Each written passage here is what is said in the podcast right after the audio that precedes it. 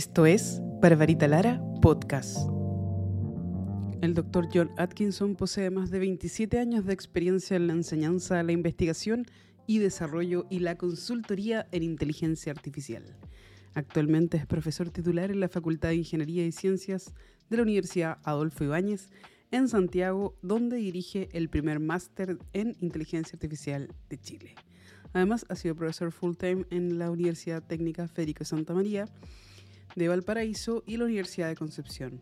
En esta última, creó y dirigió el primer laboratorio de inteligencia artificial en Chile desde el año 2000. Tengo el honor de haber compartido con el Dr. Atkinson y no haber hablado nada de inteligencia artificial. Sígame. ¿Estás buscando expandir tus conocimientos en tecnología y administración de empresas? Entonces no te pierdas la oportunidad de formar parte del Magíster en Administración de Empresas Mención en Tecnología Tech MBA. Con un enfoque práctico basado en casos reales, el Tech MBA te permitirá adquirir las habilidades necesarias para abordar desafíos empresariales complejos y tomar decisiones estratégicas efectivas en el mundo de la tecnología. Agradecemos a nuestro auspiciador, el Tech MBA de la Universidad Andrés Bello.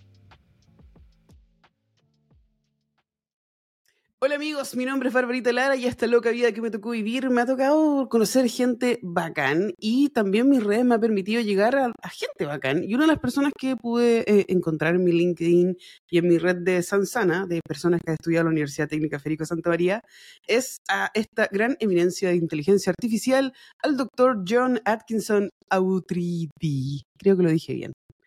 Creo que lo dije bien. ¿Cómo estás, John? Hola, Marita. Sí, lo dijiste súper bien, así que eh, gracias por la invitación y gracias a los que nos están escuchando también. Sí, como te decía, yo estoy así como obsesionada por entender y conocer de a dónde viene todo esto de la creatividad humana, cómo de repente empezamos a hablar con los computadores, con las máquinas y todo lo demás. Así que estoy demasiado interesada por conocer tu historia.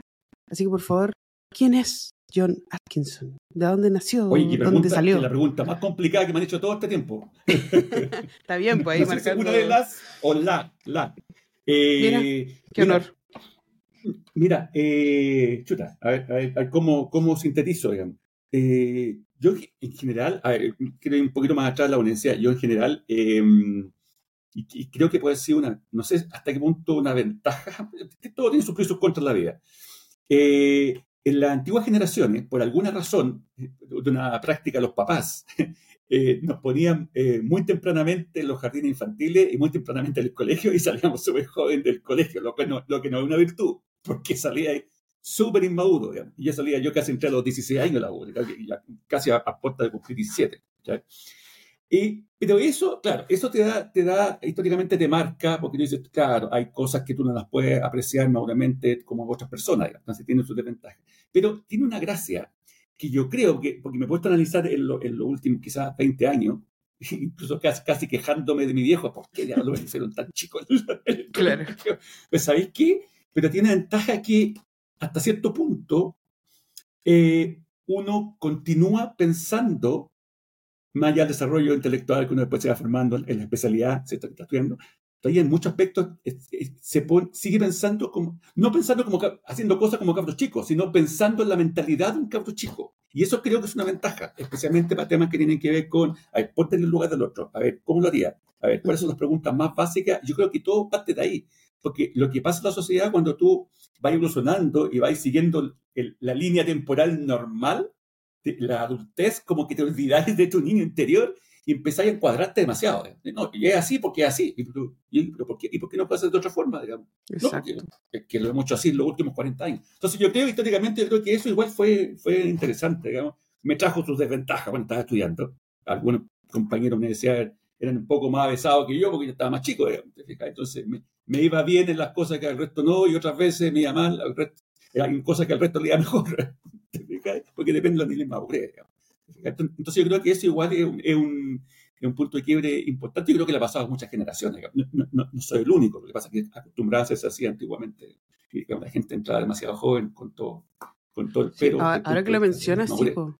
Mi suegro entró a la U como a los 15 años, así como... Sí, sí, Yo digo, sí, a los eh, 15 años, como Partía de antes. Partía Sí. de antes el jardín infantil los ponían súper, súper cabros chicos. Mm. Por alguna razón X no sé cuál era, digamos, pero. Entonces, obviamente, eso te traía tarde o temprano algún inconveniente también. Sí, pero qué interesante lo que dices porque yo siempre he dicho que nosotros somos como un prototipo que se va limitando también porque la sociedad de alguna manera nos transforma en un subproducto y, que nos va limitando a las mujeres que esto no, nos hace las niñitas, al hombre, no, que tú tenés que ser superhéroe, ¿te gusta o no? Tenés que ser superhéroe. Entonces, como que de alguna manera nos van condicionando nuestro pensamiento, nuestra forma también de interactuar con la vida y después no te hacís tantas preguntas como cuando tenéis seis años y, estáis, o cuando tenéis dos años y estáis comiendo tierra, y es como estáis explorando, porque naturalmente el ser humano explora, investiga con sus manos. Y pareciera que eh, esta, esta situación de tus padres de ponerte en el colegio muy temprano, eh, que a todos lo hacían en ese, tiempo, te ayudó también a... muchos lo hacían, digamos, si yo no soy la excepción. Claro, pero, pero de cierta manera te tuvo conectado con ese niño curioso, que, que, es lo que a mí me, me encanta, como la, esta es, más curiosidad. Antiguamente, incluso ahora se da poco, ¿ah? porque hay más tecnología, más herramientas, todo, pero cuando chico, había, ya me acuerdo yo, unos libritos, revistas, no me acuerdo qué tipo era, que era la, que era la revista Los libros de los por qué. Hacía cosas súper básicas. Era, te hacía, el libro que te hacían cuestionarte los por qué de cosas que aparentemente son evidentes, o supuestamente. ¿Por qué es lo azul? ¿Por qué los pajaritos que se supone que se, que se paran sobre un poste de digamos, energía eléctrica no se les chocutan? y un montón de cosas así. Que si tú le preguntas a la gente, yo creo actualmente adultos no van a cachar. Pueden ser cosas que, no, pero sí, obvio, sí, obvio. Pregúntale, pues no vas a ver. Claro. Porque generalmente hemos, hemos perdido como esa capacidad para, para hacer autorreflexión, para, para cuestionarnos, para, para, preguntarnos. Y quizás la base de tu motivación inicial para hacer esto que el tema es la creatividad. Y yo, no me considero creativo para nada, digamos, yo hago las cosas nomás. Si, si después le queréis poner un rótulo, digamos, maní, digamos. Claro. Pero, pero yo creo que es el cuestionarse, y a lo mejor el cuestionarse en el momento que otros no se cuestionan, no tiene que ver mucho con, quizás con creatividad, originalidad o que una mente innovadora, no, sino básicamente el, niño interno nomás, nada más. Oye, ¿por qué tú haces así? ¿Y por qué no se podría hacer de otra forma? Y mm. lo que pasa, quizás en nuestra sociedad, es que eso no se potencia y queda ahí, queda como caso aislado. Y pasa en otras sociedades, como la norteamericana europea, oye, te, empiezan a surgir preguntas relevantes, ya, potenciémoslas porque aquí pueden salir innovaciones del puesto un buque, y así es. Claro. y hasta, salen hasta negocios. sí, vos, pero, pero igual hay esta, esta necesidad de, de, cuidar al talento, captar el talento joven, para que no se le muera la capacidad de asombro, para que si tú, mientras más lucas le pongáis, quizás más ideas locas se le va a ocurrir o, más mundo tenga, quizás va a tener mejores creaciones. Yo, yo concuerdo contigo, o sea, para mí mantener la capacidad de asombro viva, más allá de ser creativo, porque tampoco yo me, no sé, si me ponía a dibujar, a mí me encanta el dibujo, pero no soy, no es como que tenga esa capacidad de llegar y dibujar algo hermoso, pero siempre he estado como muy pendiente de que mi capacidad de asombro no se muera, de, hacerme preguntas, de, que mi pensamiento crítico esté así como cuestionándose en, todo momento, así, ¿por qué estamos aquí? Y no sé. Y por eso me llama, cuando yo eh, busco personas que de alguna manera eh, puedan estar en el podcast y que tengan la ganas de regalarme una hora, dos horas, es esto, de, poder pensar en la capacidad de asombro. Eres chico, llegaste a la U, te iba bien en algunas cosas, en otras cosas no, ¿y después qué? ¿Te volviste loco? ¿Qué pasó entre medio? no, fíjate, porque uno vive en, constante, cuando es chico, hasta el día de hoy en constante, pero sentido de la palabra, en constante cuestionamiento. Ah, claro que ahora, salvo ahora, quizás uno se cuestiona, pero incluso cuestiona casi temas que tienen que ver con los status quo, sociales, culturales, educacionales, ¿cachai? Pero eh, cuando cabros chicos, uno se hace mucho cuestionamiento, lo que pasa, como tú bien decías, en algún momento como en la misma sociedad, como que te trata de encapsular, decir, no, pues, usted tiene que hacerlo así, así, así, y tú porfías, porfías, porfías.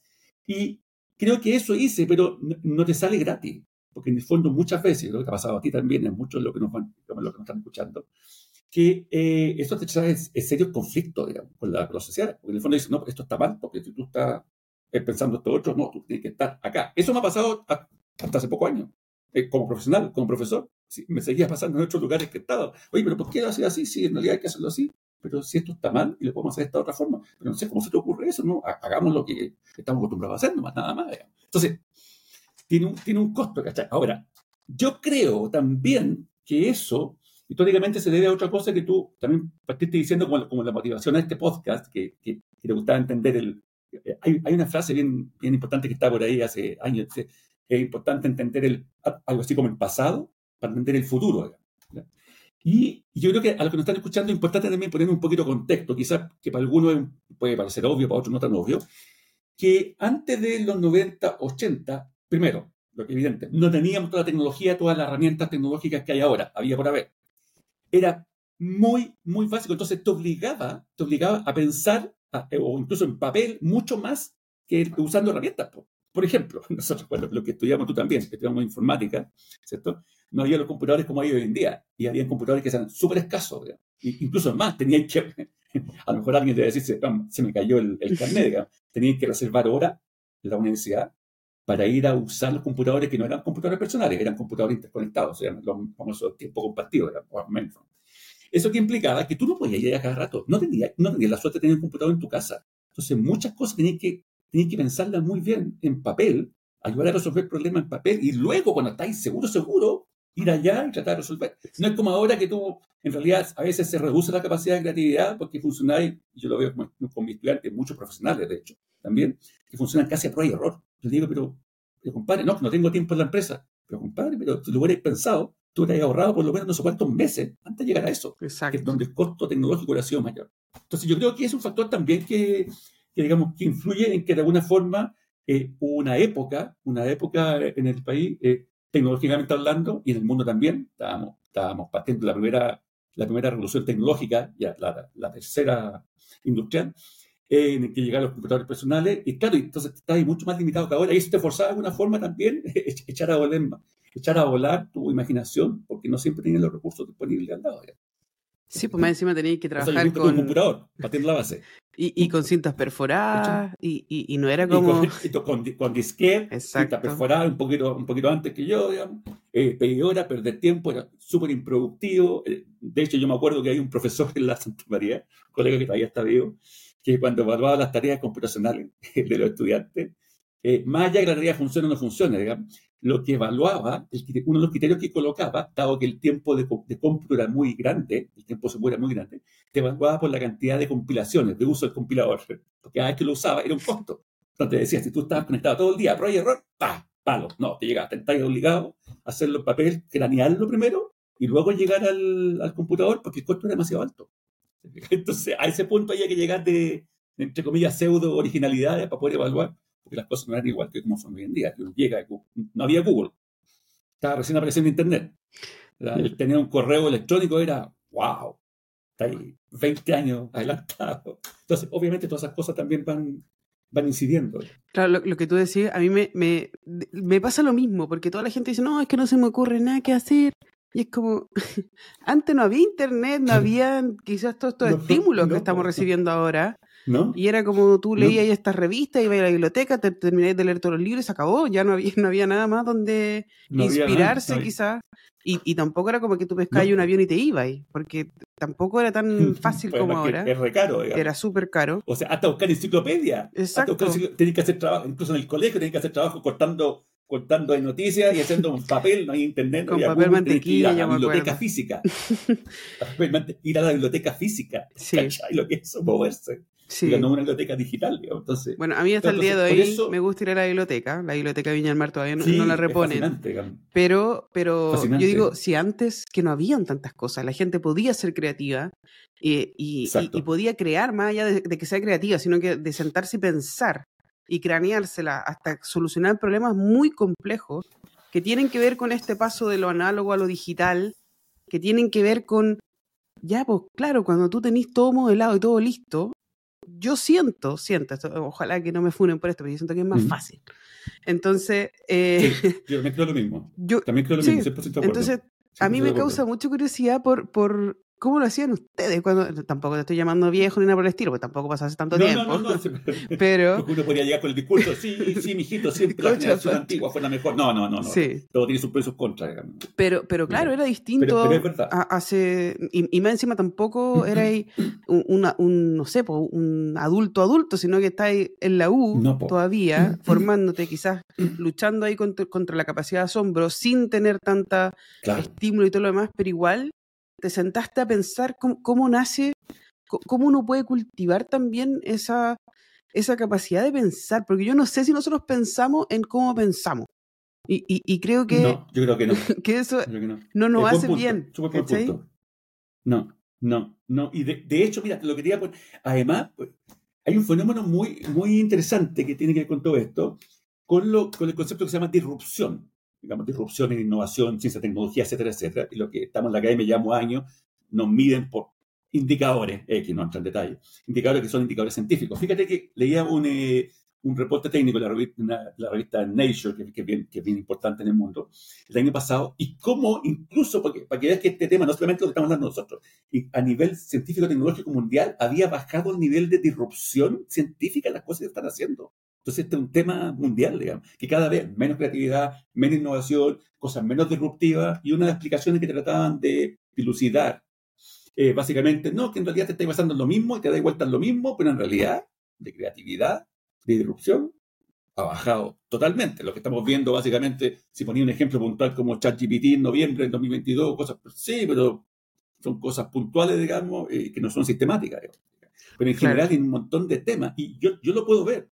Yo lo puedo ver, porque de repente veo cosas que están haciendo, eh, eh, dentro de mi área de expertise, y, yo digo, chute, ¿cómo se habrá ocurrido? Nada más, esta cuestión se da vuelta. Mira, te voy a dar, y, con esto hace un spoiler. Te voy a hacer un spoiler.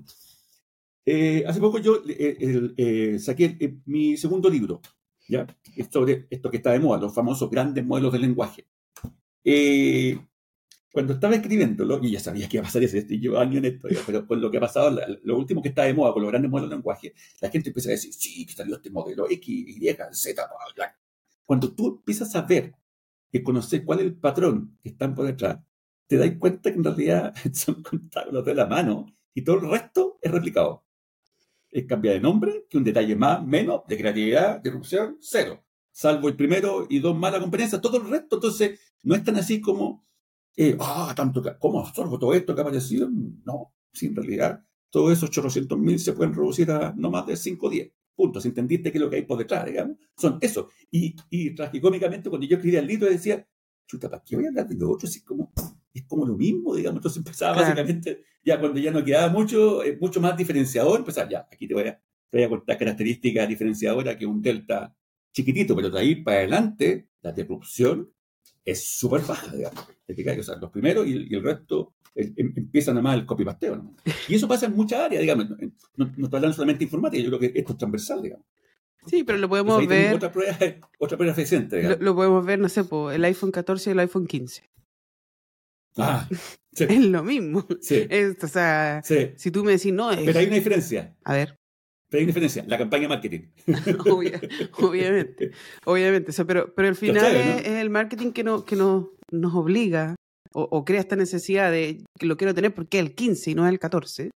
Pero no necesariamente es porque hay una gran disrupción entre uno y el otro.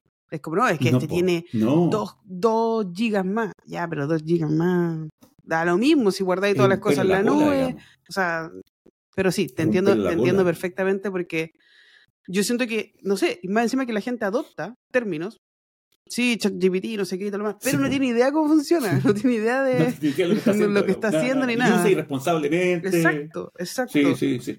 Oye, y lo otro que yo creo que ahora, conectado con lo que tú me estás preguntando, entre y luego podemos volver al tema ahí que estaba comentando ahora, pero el tema inicial, del tema histórico, también te quería contar otra historia que, yo creo que no fue precisamente cuando yo estaba estudiando, cuando estaba recién partiendo, sino uno, unos añitos después que cuando yo había partido de profesor de la Santa María, en, en, Valparaíso. Y en un momento X, el año 95 para ser preciso, dos chilenos, eh, eh, éramos dos sanzanos, de hecho, yo era profesor y otro exalumno, fuimos becados a una, a una se llama una escuela internacional que itinerante sobre temas del espacio, de, de, investigación espacial. ¿ya? Fue una, una, de hecho, se llama la International Space University, que se hace en, diferentes partes del mundo. De hecho, tocó una vez en Chile, digamos, hace algunos años. Y fuimos eh, por varios meses, y ahí estaban Ah, tú te preguntarás, ¿por qué fuimos nosotros Chile? ¿Qué cosa tenemos Chile espacial? ¿Sabes? No, año 95. Bueno, para darle contexto a los que nos están escuchando, el año 95 es cuando Chile estaba eh, proponiendo lanzar el, famoso satélite, el, el, FASAT Alpha, que después no resultó mucho que era responsable de la Fuerza Aérea. Hubo una falla y después le pusieron el Fatal Alpha.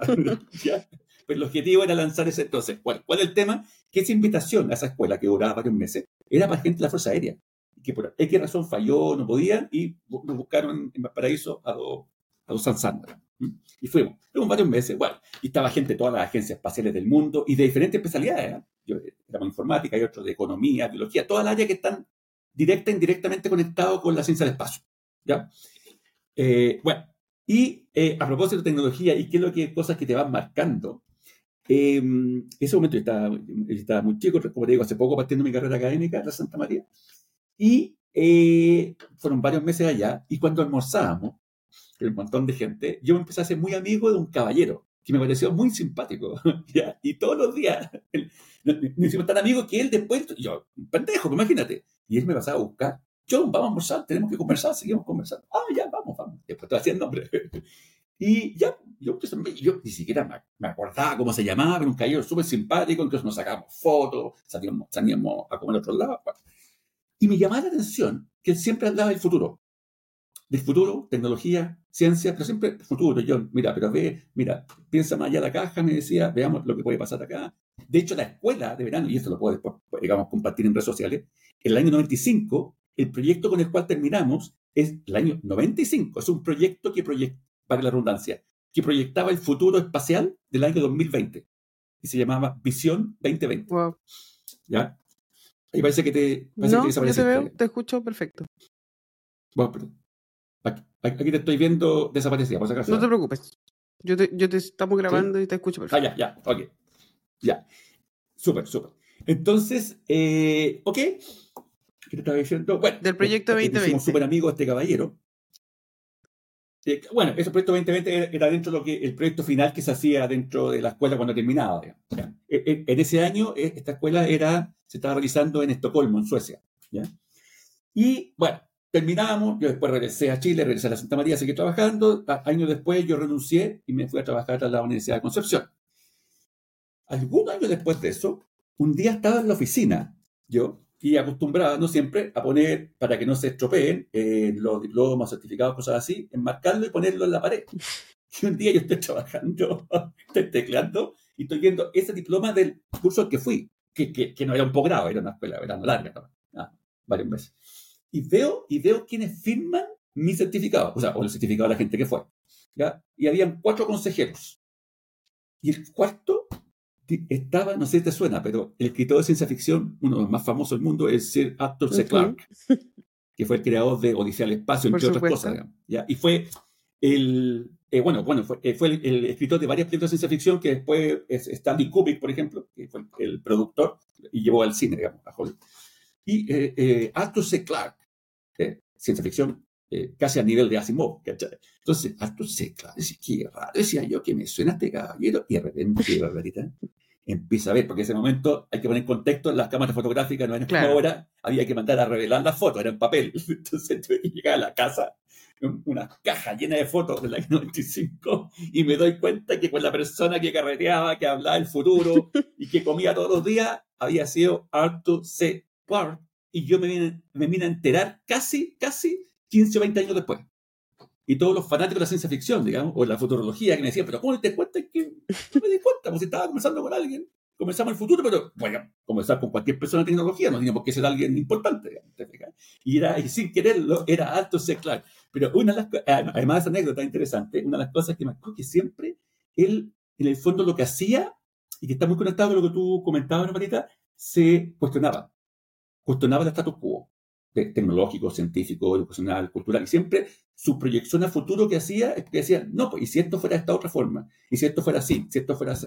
Y eso básicamente lo que lo forjó a él. Y eso yo creo que es lo que se ha perdido un poquito, digamos. Claro. digamos a mí me quedó muy grabado eso que él tenía. Entonces está muy conectado con lo que tú decías, cómo, cómo llegamos a eso, digamos. ¿Cómo, cómo, generamos esa erupción, esa creatividad? Qué, qué, qué rara en la vida, porque quizás si Quizás si te hubieses dado cuenta antes, te hubieses cortado un poco o hubieses, no sé, sí, sí, no hubiese sido igual de natural y quizás no hubiese aprendido tanto como lo hiciste. No, pero, pero no, yo... no, no, y, no, y además, y ojo que la gente cuando tú decís eso no te crea, te dice, mira, la firma y la foto. Ah, después me mandáis por WhatsApp la foto. No, pues estaba en otra. Necesito ver la foto. Claro, tengo que buscarla, no sé dónde está, porque, porque hay que escanearla, así que tengo que ver dónde está. Ahora. Sería una buena anécdota para tu LinkedIn. Pero, pero, pero imagínate, digamos, imagínate. Digamos. Entonces, pero, pero eso, pero, pero, nuevamente, volviendo al tema de creatividad y todo, él decía, sí, cuestionamiento del status quo. Mm. cuestionamiento de la situación actual. Ver qué pasaría si, como, como en inglés, el what if, que como los gringos lo tienen muy metido eso, y en muchos países desarrollados, ¿qué pasa si yo pensara así? Pero que acá no se da porque en general una mentalidad que tenemos, especialmente en Latinoamérica, es más cortoplacista. O sea, no, Barbarita, no pensemos en eso porque tenemos que resolver este problema. Yo, le digo a la gente, ya, pero ¿quién va a resolver el problema cuando esto se nos venga encima? No, que después lo, después. lo mismo. Y lo que están haciendo los países desarrollados es generando tecnología y herramientas y ciencia y tecnología en general tal que nosotros dependemos de ella. Exacto.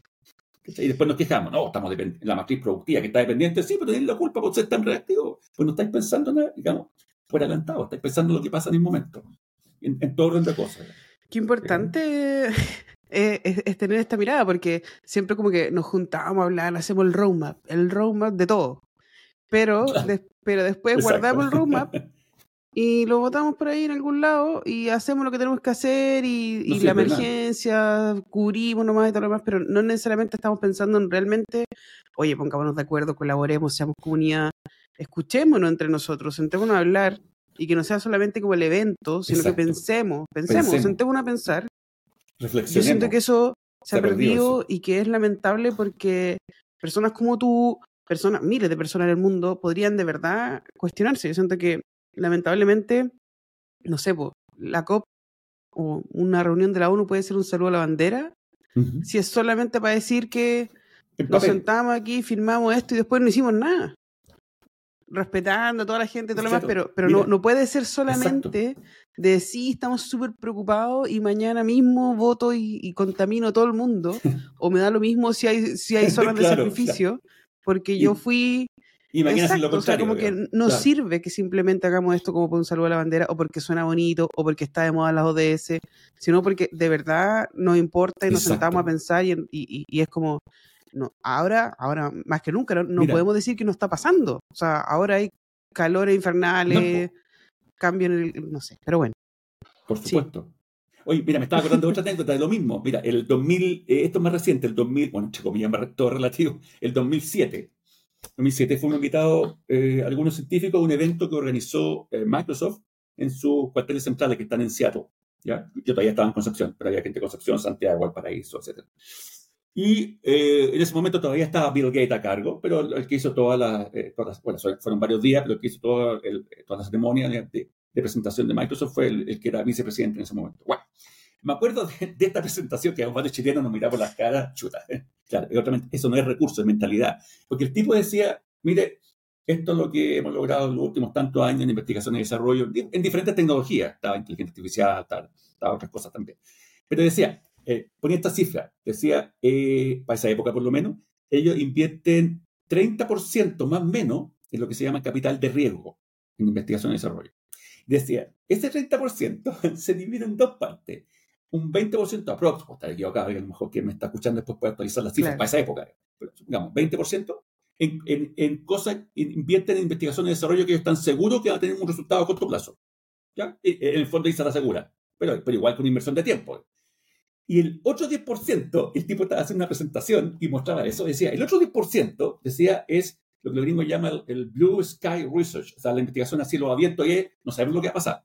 Tirémonos, pongámonos a pensar porque no teníamos la menor idea para dónde vamos. Y el tipo estaba haciendo esa presentación y la siguiente slide dice, bueno, y ahora les voy a mostrar todas las innovaciones, toda la, licencia y todos los negocios que hicimos con ese 10%.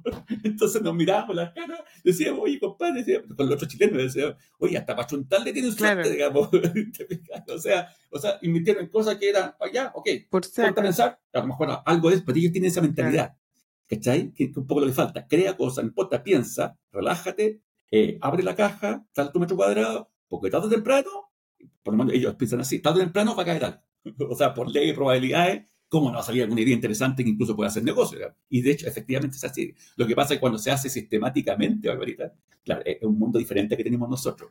Y eso me tocó ver una vez también, mira, lo mismo, eh, me tocó trabajar eh, varios meses como visitante, que es lo que originó la, noticia que viste, que yo publiqué de, de un diario antiguo, pero eh, después del 2007 también me tocó trabajar en, IBM en Estados Unidos, en los laboratorios que están fuera de Manhattan. Y un día de puro sapo me paseo por uno de los pisos que no me correspondía del, laboratorio, que eran varios, varios, varios pisos. Y de repente al final veo una foto, ¿ah? Y que me manda como chat, una foto y, y me acerqué. Entonces eran de, de pared a pared, lleno de fotos, y, empiezo a ver la historia de la computación según IBM. O sea, de la perspectiva de IBM, de lo que ha hecho IBM. Entonces te empezás a dar cuenta, 2007, empezás a dar cuenta que la cantidad de creatividad e innovación de una sola empresa es equivalente es mucho más que pusiera a toda Latinoamérica junto y por varios años no lo alcanzan. Y los tipos tenían casi patentado hasta lo que ahora es súper común, yo creo que los que están escuchando y se van a imaginar, es cuando uno está navegando en una página web, cosas súper domésticas, y tiene estas esta opciones, estos menús, tipo eh, scroll down, uno cliquea, hasta eso está patentado. Se le ocurrió todo, porque todo era posible en negocio. Pero claro, pero lo que pasa en esta grande empresa que le da mucha le da mucha libertad a la gente también para que piense. Porque sí, efectivamente, la empresa que tiene una parte dedicada netamente al negocio, claramente. Pero la empresa importante tiene una parte no menor dedicada a investigación, desarrollo e innovación. Y dedican porque saben que ahí, en el largo plazo, les va a rentar. Porque si estás pensando solamente en el corto plazo, hacer lucas, sí. olvídate. O sea, eso básicamente el, cómo funciona la ADN chileno. Pero ahí tenía otro ejemplo concreto de que sí, mira, yo, respeto mucho IBM, además de que sea mi auspiciador en la radio. Eh, es, increíble el nivel de aporte a la tecnología que han hecho y que de repente uno dice, como que seguramente a alguien se le ocurrió esto, que como que no sé si es lamentable o no, pero es como que a, ellos se le ocurrió. A ellos se le ocurrió en un momento eh, y, ellos de, de alguna manera hicieron cambios significativos. Yo decía, bueno, somos seres humanos todos, o sea, no es como que ellos sean una raza distinta. ¿Por qué no podemos hacerlo? ¿Por qué no poder hacerlo acá? ¿Por qué no transformarnos en polos tecnológicos, pero de verdad? O sea, yo, al final tú siempre decís, siempre hay un chileno en estos equipos, siempre hay un chileno metido ahí en tu haciendo algo que, que tiene que ver con un, con un, aporte muy grande en el mundo. Exacto. Y bueno, si acá estamos llenos de chilenos, ¿por qué no nos juntamos acá y hacemos estos grandes aportes? Po? ¿Sabéis lo que ¿Sabéis lo que pasa, Barbarita, que eso? Yo creo que esto dar, como hablábamos tras bambalina, puede dar para otro programa, pero te lo voy a reflejar de, de, la siguiente forma, porque un colega que hace algunos años atrás, estaba en la otra universidad en Concepción, me dijo algo similar. Yo en un momento tenía, por ahí por el 2013, 2012, 2013, tenía un proyecto que colaboramos con la gente de MIT en Boston. Entonces, un proyecto X, yo viajaba para allá, yo viajaba para Chile, típica colaboración. Y la segunda o tercera vez que, que me tocó viajar a mí, además las reuniones, trabajo, todo el cuento, eh, estaba parado, no sé si, quienes han visitado Boston y el, el, el, MIT, una zona que se llama Cambridge, Cambridge, eh, digamos, Estados Unidos, Cambridge, Inglaterra. Y hay una estación de metro en la mitad del MIT que se llama la Kendall Square. Y de repente, por ocioso, mientras esperaba el metro para ir a chopinear, un día que ya he quedado desocupado, no había pescado las paredes, porque típico que hay publicidad en los metros y no, publicidad. Po. Entonces, de repente me doy vuelta, se demoraba en pasar el metro y veo que salía un letrero que decía eh, el, los aportes del MIT a la humanidad. Y empieza a mirar el desarrollo del, del equipo, el dispositivo que usó la misión del eh, Apolo 11, el viaje espacial, pa, pa, pa, el computador, el primer computador, pa, pa y todo, todo, pa, pa, toda la historia. Quedé. Que yo sabía algunas cosas, obviamente, como informático, pero al ver todo ahí, centralizado en un solo lugar, así, queda ahí. Bueno, cuento corto, regreso a Chile. y a la semana después estaba conversando con un colega y le estaba comentando esto. Estaba comentando esto que vi. Entonces este colega me dice, ah, yo, sí, pues lo que pasa es que eh, es casi re fácil porque ellos tienen muchos recursos, eh, tienen, mucha, tienen muchas lucas, digamos, Entonces yo le dije, ¿sabéis qué le dije? Tengo mis serias dudas que de recursos. Yo te puedo asegurar que yo fuera Bill Gates o fuera Elon Musk o cualquiera de estos tipos multimillonarios. Digamos. Hago una donación, te pongo las lucas y yo te puedo aportar que no, haya, no vas a hallar qué hacer porque el tema no es solamente lucra infraestructura, sino el tema de tener visión, de tener una mentalidad totalmente diferente. Si no tienes eso, y yo creo que Chile y otros países es algo que se ha comprobado, que al final vas a gastar, gastar, gastar y mal gastar plata y al final no te va a quedar nada, nada útil. Entonces yo creo que ahí está también un tema, eh, también el tema de la visión, Barbarita, ¿cachai? Que no todo es recurso. Claro, los recursos son gatillantes, cosas interesantes, sí, puede hacer muchas cosas, pero si no tenéis la visión, no, no hacer el cambio del mindset, de mentalidad para innovar, no hay nada que hacer, digamos. Esto no lo podemos lograr con los papelitos amarillos. Pero el marketing nos dijo que sí, po. Por decirlo de alguna forma. Sí, no, yo, yo, tengo, yo estoy muy de acuerdo porque cuando, la, cuando entré a, a, trabajar con Samsung, nos contaron la historia de los coreanos, de cómo ellos habían salido adelante. Y fue Ah. pura visión, o sea, de... Así, pues buena No, es esa. que vamos a hacer Pura arroz visión, porque la visión. gente se está muriendo de hambre, entonces vamos a transformarnos en una empresa de arroz. Samsung partió vendiendo arroz y después era comida y después Exacto. no, vamos a hacer que la gente estudie para que sean los mejores ingenieros y de ahí se metieron al campo de, de- de la ingeniería y la tecnología y después así como es que no solamente podemos hacer cosas bacanes y, de- y después vamos a ser el número uno en, en el mundo, pero ellos invertían con una visión país y una visión de, de- de comunidad muy potente. Exacto, exacto. Y ahora tú lo ves y claro, como que prontamente, Y son lo que son. y son lo que son, y prontamente probablemente a las potencias que existen van a dudar si lo que están haciendo están haciendo bien, pero me pasa también con Estados Unidos, estoy viendo una serie de, de qué hubiese pasado si los rusos hubiesen llegado primero a la luna. Muy buena la serie, es muy Ah. buena la serie, se llama Para toda la- la humanidad. Ujú. Y, y tú también puedes ver que es un tema entre patriotismo, de, de entender la importancia también del desarrollo de una carrera espacial, de, oye, pero es que tenemos que ser nosotros, porque esto es un mensaje político también. Entonces, ¿qué es lo que estamos Exacto. haciendo nosotros? Yo siento que hay tanto potencial. Y como tú decís, sí, puede venir Bill Gates, te puede poner Sí. Lucas, y aquí nos vamos a poner a pelear. No, es que hazlo no tú, no, mejor tú, no, no, porque tú lo haces más, no, es que la derecha, que la izquierda, y se van a poner a pelear Exacto. y no van a conseguir sea, nada. O sea, de hecho, de hecho es más. De hecho es más, hasta el, hasta el, creo que el año pasado, antepasado, a veces yo pongo mi opinión en redes sociales de temas tecnológicos y de repente crucé el tema tecnológico con un... El tema, el tema eh, digamos que la red social tipo LinkedIn no es como un para temas políticos, pero lo mezclé con contingencias políticas, pero ¿en qué sentido? Yo dije, compadre, mientras estamos todos en lo doméstico, en el cochucheo del cagüín político, este otro país avanzó en eso, este otro hizo tal cosa, este otro está vendiendo vehículos eléctricos, papá, papá. ¿Qué diablo estamos en nosotros concentrados en cuestiones eh, que en el fondo no aportan? No aportan. No digo que la política no sea relevante en todo. país. Sí, lamentablemente eh, eh, tiene que estar, digamos, ¿ya?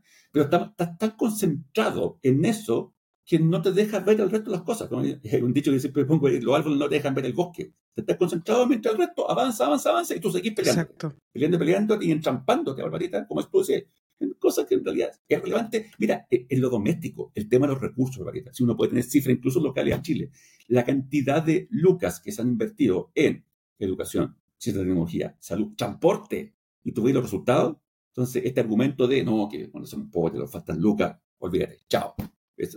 La- o sea, tú empezás a ver, empezás a ver los indios y el desarrollo tecnológico que tienen los gringos, la formación que tienen, y fíjate el nivel de pobreza que tienen. No me tontees, no es un tema de... Bueno, ahí tú mismo decías el caso de Corea, Sí. ¿cierto?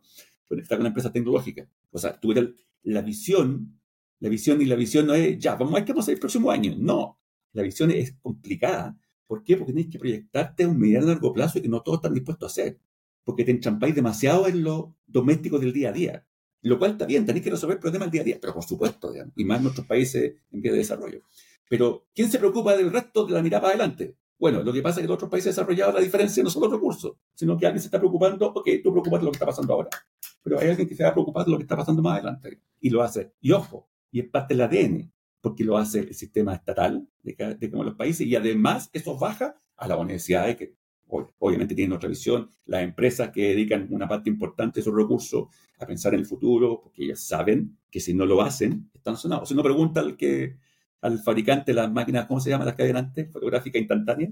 Sí, pues las Las Kodak. Kodak, ¿cuál? La instantánea. Hasta ahí llegó nomás, compadre.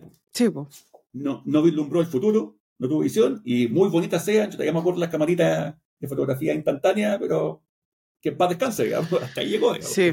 por falta de Sí, visión del futuro. Sí, qui- quizás deberíamos hacer un ministerio del futuro. Un ministerio. Bueno, de alguna manera tenemos el Congreso Futuro, que yo creo que de se quiso acercar Claro. a, a esto, Por lo menos para abrir la, para Claro, abrir la mente. pero fondo. siempre es como que nosotros estamos observando lo que pasa afuera y no necesariamente somos los protagonistas. Es que es el tema. Y, y, y ahí yo creo que es se tema, puede hacer mucho, mucho, mucho, mucho, porque como tú dices, yo estoy de acuerdo. Yo no creo que sean problemas de recursos, ni siquiera tecnológicos, porque muchas veces no, es que no existe la tecnología. Mentira.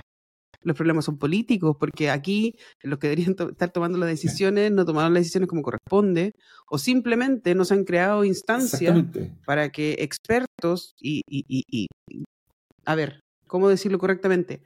La quíntuple hélice funciona en países que tienen gobernanza de esa manera porque todos nos sentamos a hablar y a pensar en Claro. conjunto. Aquí, si algunos conversa- conversan Claro. dentro de cuatro paredes, obviamente las decisiones después tú, tú las vayas a poner, vayas a invertir mucha plata, la vayas a poner y decir, oye, pero si yo no necesitaba eso. Ah, es que nunca, nunca te pude preguntar, pero si yo estaba aquí. Entonces era como, como falta de, de comunicación, comunidad. Yo creo que estos espacios son específicamente para esto, para, mostrar que podemos estar hablando de estos temas y sin pelear, porque yo siento que una de las cosas que pasa en Chile es que si tú pensáis distinto a mí, eh, te funan, así como inmediatamente funado, y, yo creo que hemos perdido esa capacidad de decir, bueno, no pensamos igual, podemos ser incluso partidos políticos completamente distintos, no estar de acuerdo con las mismas cosas, pero igual nos podemos sentar a conversar, a dialogar, y creo que en otros países se, ha entendido muy bien el proceso de diálogo a pesar de cualquier cosa. Y aquí yo creo que estamos entrampados en, en, la pelea. ¿Para qué? Se ha perdido, se ha perdido eso y nadie ve más allá, más allá de su metro cuadrado. De hecho, me estaba acordando ahora que tú mencionas eso, la verdad que un tema que tiene más que ver con, con esta mentalidad del, metro cuadrado. Que me acuerdo que cuando estaba en Concepción, muchos años atrás, la universidad, me tocó ser director de departamento, y de repente estábamos en reuniones súper complicadas para poder tomar, para poder llegar a acuerdos, ya porque había que, había que coordinar mucha gente, digamos, para que finalmente uno pudiera acordar algo. Bueno, y en un momento, algunas reuniones me acuerdo, y yo estaba director, como te digo, y había discusiones eternas, hasta que de repente yo les digo, ya, esta es la cosa, pa, pa, pa, pa, pa, pa, pa, listo. Entonces terminamos un día la reunión y un colega me dice, uy, qué fantástico, ¿cómo se, ocurrió, cómo se te ocurrió eso? Qué, genialidad, a eso que tenemos que llegar. ¿Y ¿Cómo se te ocurrió? Es que en realidad se me ocurrió solamente mirando más allá del metro cuadrado. Lo que pasa es que cada uno de ustedes está pensando desde su perspectiva y con eso no llegamos a ningún lado. Lo único que hago yo es mirarlo de arriba. Digo, esta cuestión, si tomo esto de acá, tomo esto de acá, de acá, esta es la solución. Punto. Lo que pasa es que uno no lo ve individualmente, Barbarita, porque justamente es eso. Porque estáis demasiado enfocado en tus cosas, en tu metro cuadrado. Tú no tienes idea de lo que está pasando alrededor. Por tanto, y, de hecho pasa, ojo, pasa, y, esto es un palo importante que voy a tirar, pasa a nivel de emprendimiento e innovación local. No, esto es súper bueno, emprendimiento, innovación, papá, papá. Sí, pero estáis comparando con el que está al lado. Ni siquiera he salido de ahí. Y yo he visto personajes importantes que han hecho esa crítica y que, oye, fuimos a ver uno, una, una eh, cosa bien doméstica, eh, competencias de emprendimiento, innovación en el sur, en el norte, la cuestión ya estaba hecha en la región de al lado, estaba hecha en, Santiago y nadie ni siquiera revisó. Y todo besándose, yo soy el mejor nieto del mundo, digamos, aló. Entonces, claro, ¿por qué no sales del metro cuadrado?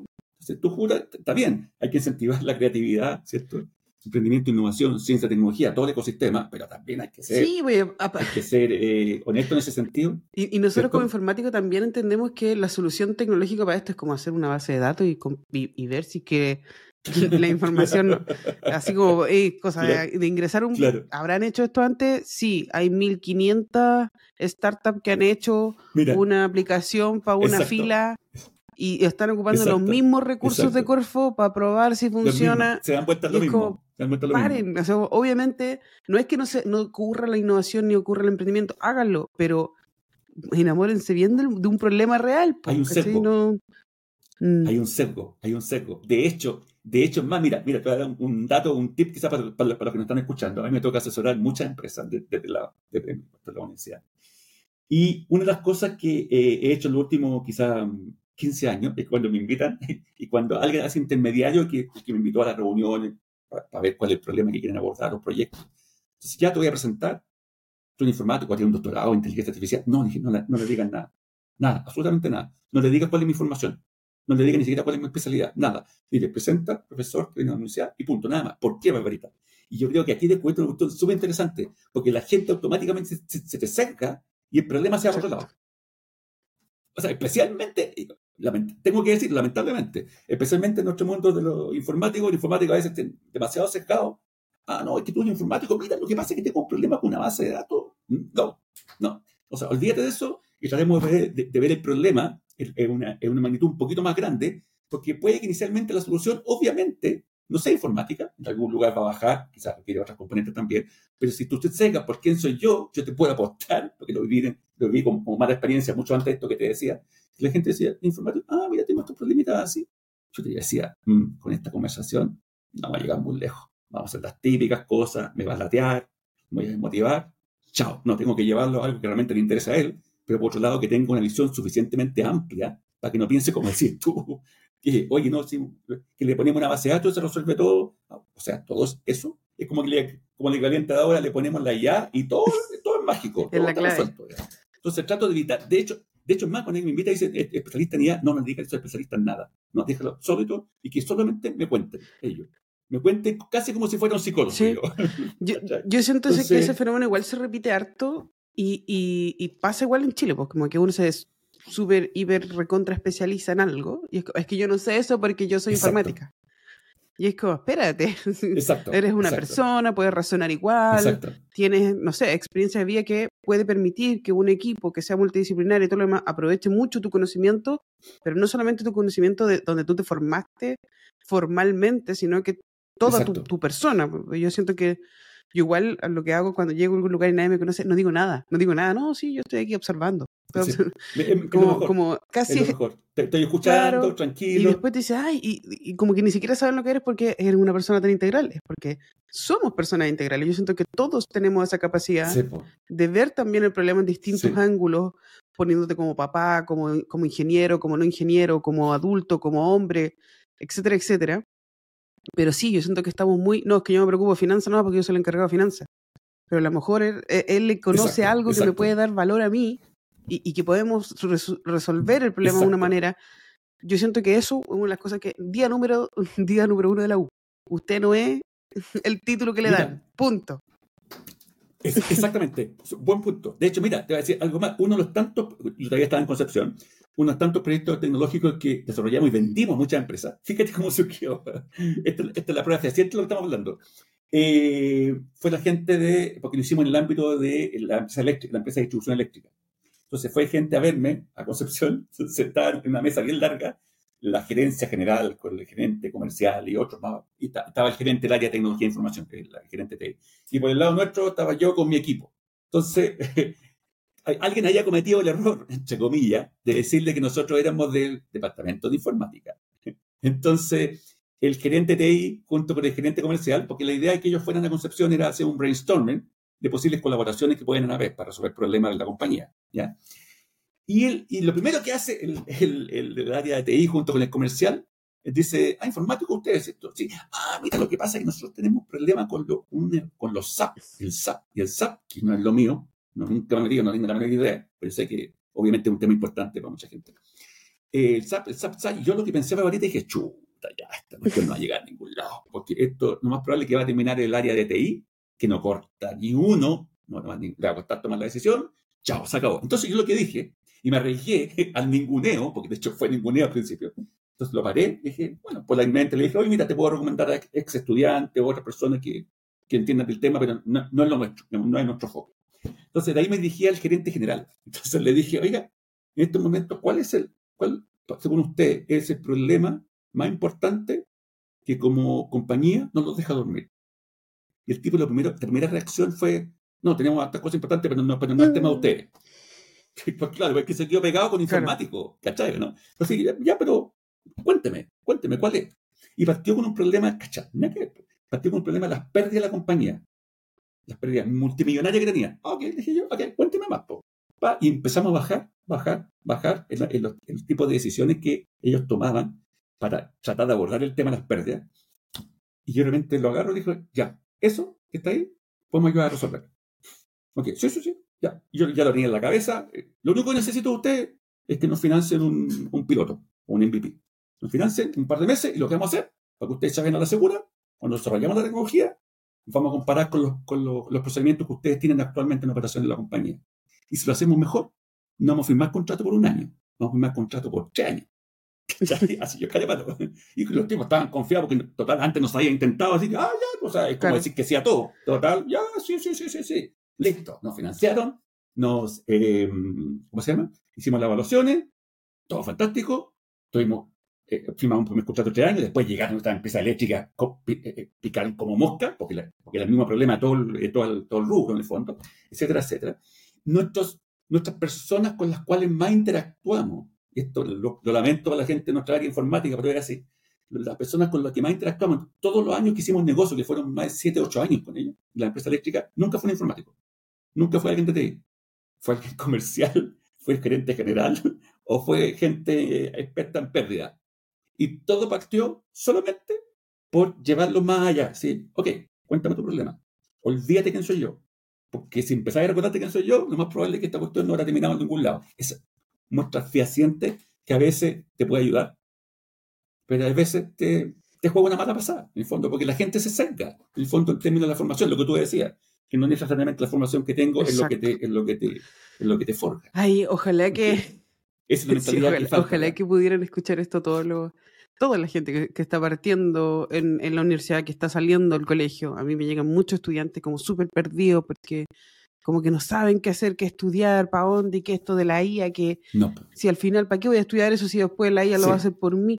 Como que como un, en, un, en un proceso como de, de incertidumbre, ¿caché? Como eso. que, pero ya tranqui, si tampoco sí. es como que uno estudie una vez y se acabó, o sea, para mí un, una persona debería estar siempre estudiando, no. siempre aprendiendo, desaprendiendo y aprendiendo. Qué complicado esa parte. Pero, eh, pero claro, no toda la gente se para a uno orientar a, a los estudiantes que están ahora en el colegio. Yo siento no. que un deber de nosotros como profesionales también es hacer esa bajada, llegar a los colegios, llegar a regiones, aportar, aportar porque, porque, no sé, pues si, si se quedan en la mente con que no, lo que pasa es que vivía súper bien y no me eché ningún ramo y todo fue perfecto y en mi casa no faltaba nada, y todo lo van a decir, pucha, sí, pero esa no es mi realidad.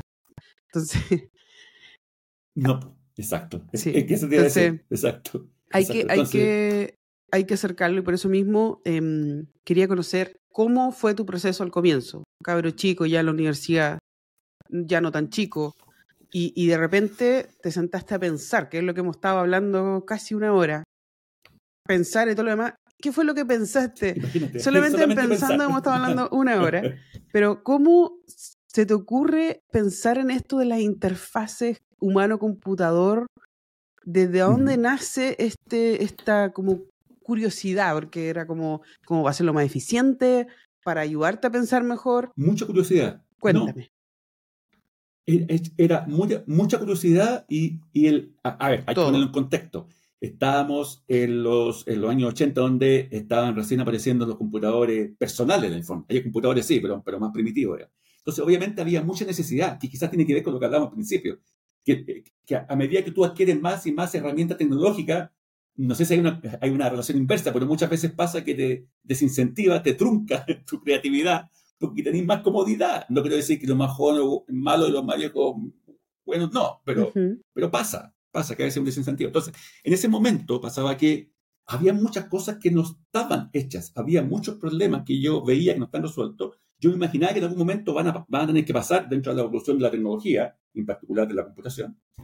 Pero todavía, obviamente, era pendejo, no veía cómo, digamos. Pero entonces yo me empezaba a preguntar cosas y tuve la suerte, creo que tuve la suerte, y yo creo que ahí está la clave, que eso en un momento no se convierta en, solamente en suerte, sino que sea sistemático para toda la gente, o la mayoría. La suerte que me apañé, me apañó gente, me apañó profesores, me orientaron, dijeron, John, ¿te interesa esto? Sí, pero estoy convencido con esto, quiero ir para allá. Ya, y me apañé. ¿Por qué digo suerte? Porque a veces no, no. siempre pasa esa historia. ¿Te fijas? Tú realmente partís con una cosa, digamos, y te lo contáis a alguien, no, no barbarita, preocúpate, sí. cosa importante, no, no estoy perdiendo tiempo con eso, no. Versus, versus lo que yo tuve la suerte que, eh, primero, si uno va mucho más, un poquito más atrás de eso, yo cuando, esto, yo creo que no soy el único, que pasa mucha gente antiguamente, cuando entré a la universidad no había esta explosión de ofertas de carreras. Primero, entonces no tenía esta, esta sobrecarga. Segundo, que puede seguir pasando obviamente en diferentes familias, en mi caso particular no tuve la presión familiar de tienes que hacer esto o esto otro. Tenía plena libertad. Y siempre en ese sentido, eh, al comienzo, mi familia, más allá de las restricciones que hay digamos, económicas, apoyó. Y yo sé, y lo vi, y lo, ahora lo vivo al revés, porque veo en muchas universidades donde he estado estudiantes que a veces les pregunto porque se sienten desmotivados, y dije, ¿por qué llegaste acá? No, que esto no es lo mío. Perdón, no es lo tuyo, pero ¿por qué llegaste? No, que mi papá, mi mamá, mi familiar, no, que un compañero del colegio me dijo que. Y digo, claro, una patada, una plata. compañero, porque lo peor que te puede pasar, te va a generar frustración.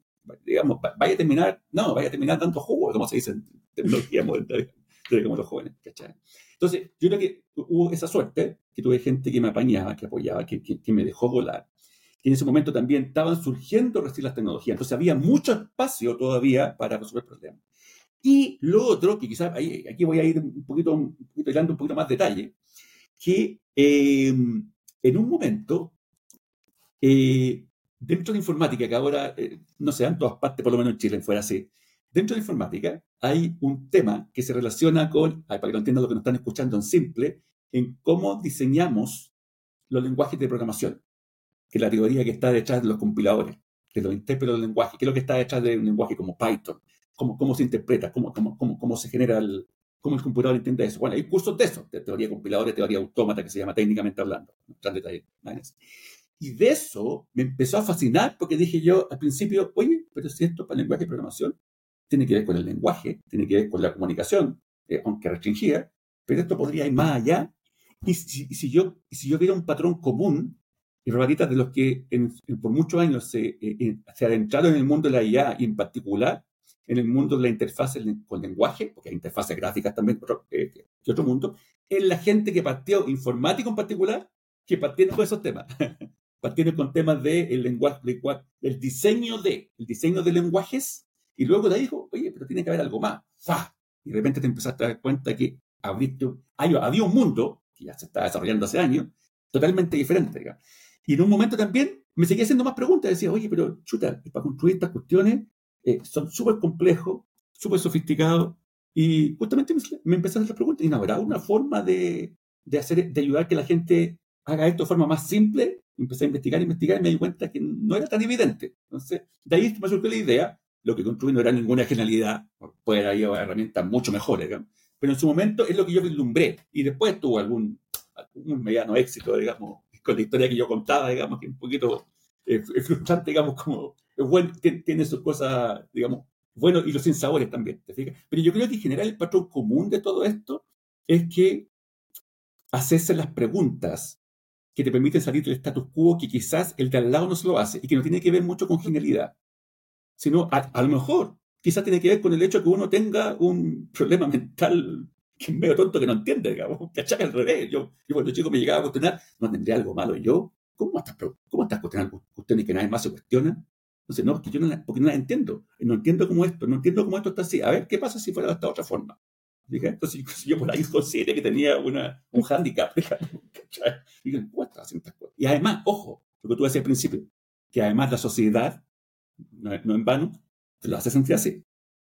No, pues barbarita, no podía ser eso así, pues nosotros estamos para allá, tú estás para acá. Ya, y entonces yo creo que hay un tema, hay un tema que nos tiene que hacer reflexionar, digamos, digamos, cómo estamos formando las nuevas generaciones, qué libertad estamos dando para realmente crear, o pongamos roto lo que sea, digamos, para pensar, porque es lo que estamos hablando todo, casi todo este rato, pensar, pensar, que parece que fuera súper obvio. Es que, hay, es que a mí me apasiona todo este tema, porque tiene también que ver con eh, los conformistas y los inconformistas. Ah, se habla de que los inconformistas son los que, que la rompen, porque simplemente no, se quedan con esta sensación de, ah, ya, así es, listo. Sino que se quedan, pero ¿cómo? O sea, pero, ¿por qué no lo hacemos de otra manera? ¿Por qué no hacemos esto? Y, se genera una sensación, no es que uno no sea feliz, no es que uno esté siempre discutiendo, pero, pero se, le da otra vuelta, se, se litera otra vez. Y también tiene que ver con todo esto de que a lo mejor la gente tampoco sabe mucho de este tema, pero los informáticos no tienen que ver solamente con computadores, y, eso yo creo que hubo una gran confusión por mucho tiempo. Uf. Eh, demasiado. Y cuando yo, por lo menos, estaba eh, en, la, en, la, universidad, en, distintas universidades, porque yo estudié informática en, diferentes universidades, cuando pasaba por, la, por el lado de teoría de sistema y, y, cuando pasaba por el lado más de, de, no sé, de ciencias cognitivas y cosas por el estilo, ahí como que... Que te amplía la visión. claro, ahora entiendo ¿Por qué no, estoy abriendo un computador? Sino que estoy estudiando esta ciencia de la información, que otra cosa, que otra cosa. Que, no me lo vendieron así, pero a ti te lo venden, no, sí, vaya a ser gamer, vaya a abrir computador, vaya a arreglar, mentira. Al, final. sí, pues eso, es lo que pasaba en esa época. Uno va, ah, uno para estar en videojuegos. Claro, ah, todos, querían, todos querían de alguna manera ser gamer. Y, y, ojo, ojo, lo que tu punto es tan relevante, es verdad, que yo diría Incluso tomamos este punto cuando estábamos trabajando antes, cuando yo trabajaba en la Universidad de Concepción, justamente cuando venían los pedidos. Mira, cacha la conexión que te voy a hacer. Con la admisión de los estudiantes, después de dar la PSU, o la PAE, lo que sea, y nos cuestionamos por qué tan pocas mujeres, que el cuestionamiento hasta el día de hoy, pocas mujeres en STEM y en general pocas mujeres van a trabajar en informática. Y yo le decía a mis colegas, ya, pero espérate, tú fuiste a dar una charla de difusión de informática en los colegios. Sí. ¿Y qué le mostraste que es informática? no, videojuegos, eh, estáis asustando a todos. Primero, no estáis dando una visión completa y estáis asustando, sesgando casi una visión que es súper particular. Entonces, el día, el día que eso, digamos, en el fondo vamos a traer gente que realmente, eh, digamos, digamos, más diversa, digamos, diferente. En realidad, pues, Exactamente. Y yo creo que, pero esto lo he estado pensando mucho tiempo, pero me ha tocado hablarlo con diferentes personas antes de que nos sigas contando la historia de, de dónde parte todo esto, ¿tú crees que en Chile se, no se aprovechaba la oportunidad de los grandes informáticos que existen y tenemos en Chile y, y, y toda esta capacidad de, de, la teoría de sistemas, de las ciencias cognitivas, donde acá está Varela, Maturana, están los más grandes referentes que se estudian en otros países. y, y, nosotros vamos a otros países a estudiarlo a ellos que es como, como súper súper extraño. es como, y, y, que también tenemos esta capacidad de, no sé, Valparaíso conectó al mundo por el telégrafo al comienzo y después mm. con la fibra óptica de Valparaíso y pareciera ser que nosotros, a pesar de eso, no somos protagonistas de, de ciertas cosas que deberíamos ser expertos. ¿Por qué? Porque la conexión viene desde aquí.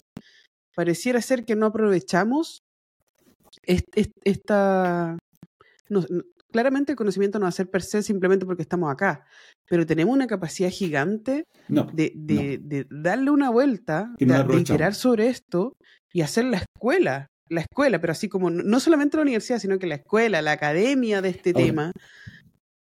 Ahora, si, tú, si, tú me, si tú me apretáis un poquito y que me salga los 10 que todos llevamos dentro, yo creo que hay un tema que esto, esto tu pregunta es tan relevante que casi prácticamente muy parecida, la hemos estado viendo los últimos 30 años y en particular está hinchando bastante.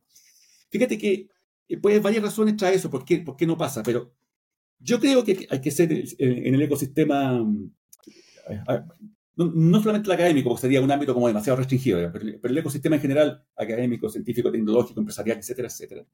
Yo creo que hay, hay, un, hay un tema súper importante que, más allá de lo técnico que podemos hablar, que puede ser la razón, es que es, fíjate lo que te voy a decir, la comunicación. Pésima. Tú dices, tenemos la mejor capacidad de ciencia, tecnología, pa, pa, pa, pa, vaya, listo. Yo, ahora te pregunto a Barbarita o Juanito o Pepito, ok, ¿cómo eso le llega a la señora Juanita que viene a ¿Cómo convenzo que eso es tan importante que va a cambiar la sociedad, que va a tener la sociedad al lado diciendo, sí, en realidad hay que apoyar a Barbarita o al John o al José o al que sea, que eso no hemos sido exitosos. El papel, no, que la ciencia y tecnología, el motor del desarrollo de los países, eso queda para puros discursos políticos cada vez que hay elecciones. Después, chao. Y queda, como decís tú, en el papel, hacer el check. ¿Cachai? Cada gobierno, cada gobierno que ha pasado, porque es un tema bueno, el tema de Estado, pero cada gobierno hace exactamente lo mismo. Entonces, entonces, yo creo que hay que ser autocrítico en el sentido de que tampoco el, el, ecosistema ha sido suficientemente claro en transmitir el mensaje adecuado, porque no lo, no porque le falta, eh, le falta características lingüísticas, sino porque no sabía qué hacer. O sea, para muestra un botón. Tú seguramente te ha tocado hablar con otras personas, creo que vi la otra vez un video que estaba con el profe Massa, ¿cierto? Profe Massa aquí es que el, el, el, el, experto en astronomía. Y si te pregunta cuál es el indicador que usamos para determinar la, eh, el impacto de la ciencia y tecnología aquí, la que era aquí, ¿cuál es? Papers. Científico. Eh, pero es cosa súper importante estamos haciendo. Sí, viejito. Pero la comunicación es técnica que la ve este círculo reducido y que el resto, el 99,9% de la ciudadanía no tiene la menor idea y está preocupado que el tema de las pensiones, que el tema de la salud, que el tema que no tiene cómo subsistir. Es más, están así, está en la ceguera que se tiene en eso, que yo me acuerdo, en que estábamos en pandemia, estábamos encerrados, que tuvimos harto tiempo todos para poner cosas en redes sociales cuando estábamos encerrados. Y en algún momento posteé algo de cuando llegaron las vacunas a Chile. Entonces hice un comentario con una foto. Y hay un tipo, eh, y hablando mucho que, que, que, esto era, esto era mm, por así decirlo, resultado de la ciencia tecnología. Esa era mi para ciencia tecnología puesta en una cápsula, que quizá que no iba a salvar. Entonces empezó a haber una discusión bien interesante, que se empezó el mal. Y un tipo dijo, sí, lo que pasa, John, tenéis que entender que hay otras prioridades. Está todo, de hecho, tiene que estar todavía en los postes ahí en redes sociales. Yo le dije, sí, dime, dime uno de ellos, uno. Y el tipo me responde, fuerza laboral, falta trabajo. Listo. Saqué, compadre, una semana atrás, Microsoft anunció que iba a instalar, un, estamos hablando por ahí por el 2020, 2020 tenía que ser. Eh, eh, Microsoft, o no, sé quién, iba a instalar un dataset en Chile, perdón, un data center en Chile, que iba a dar trabajo a no sé cuántas miles de personas, pa, pa, pa, pa, ¿Por qué? Por la tecnología. Ah, dime, ¿cuál es tu otra prioridad?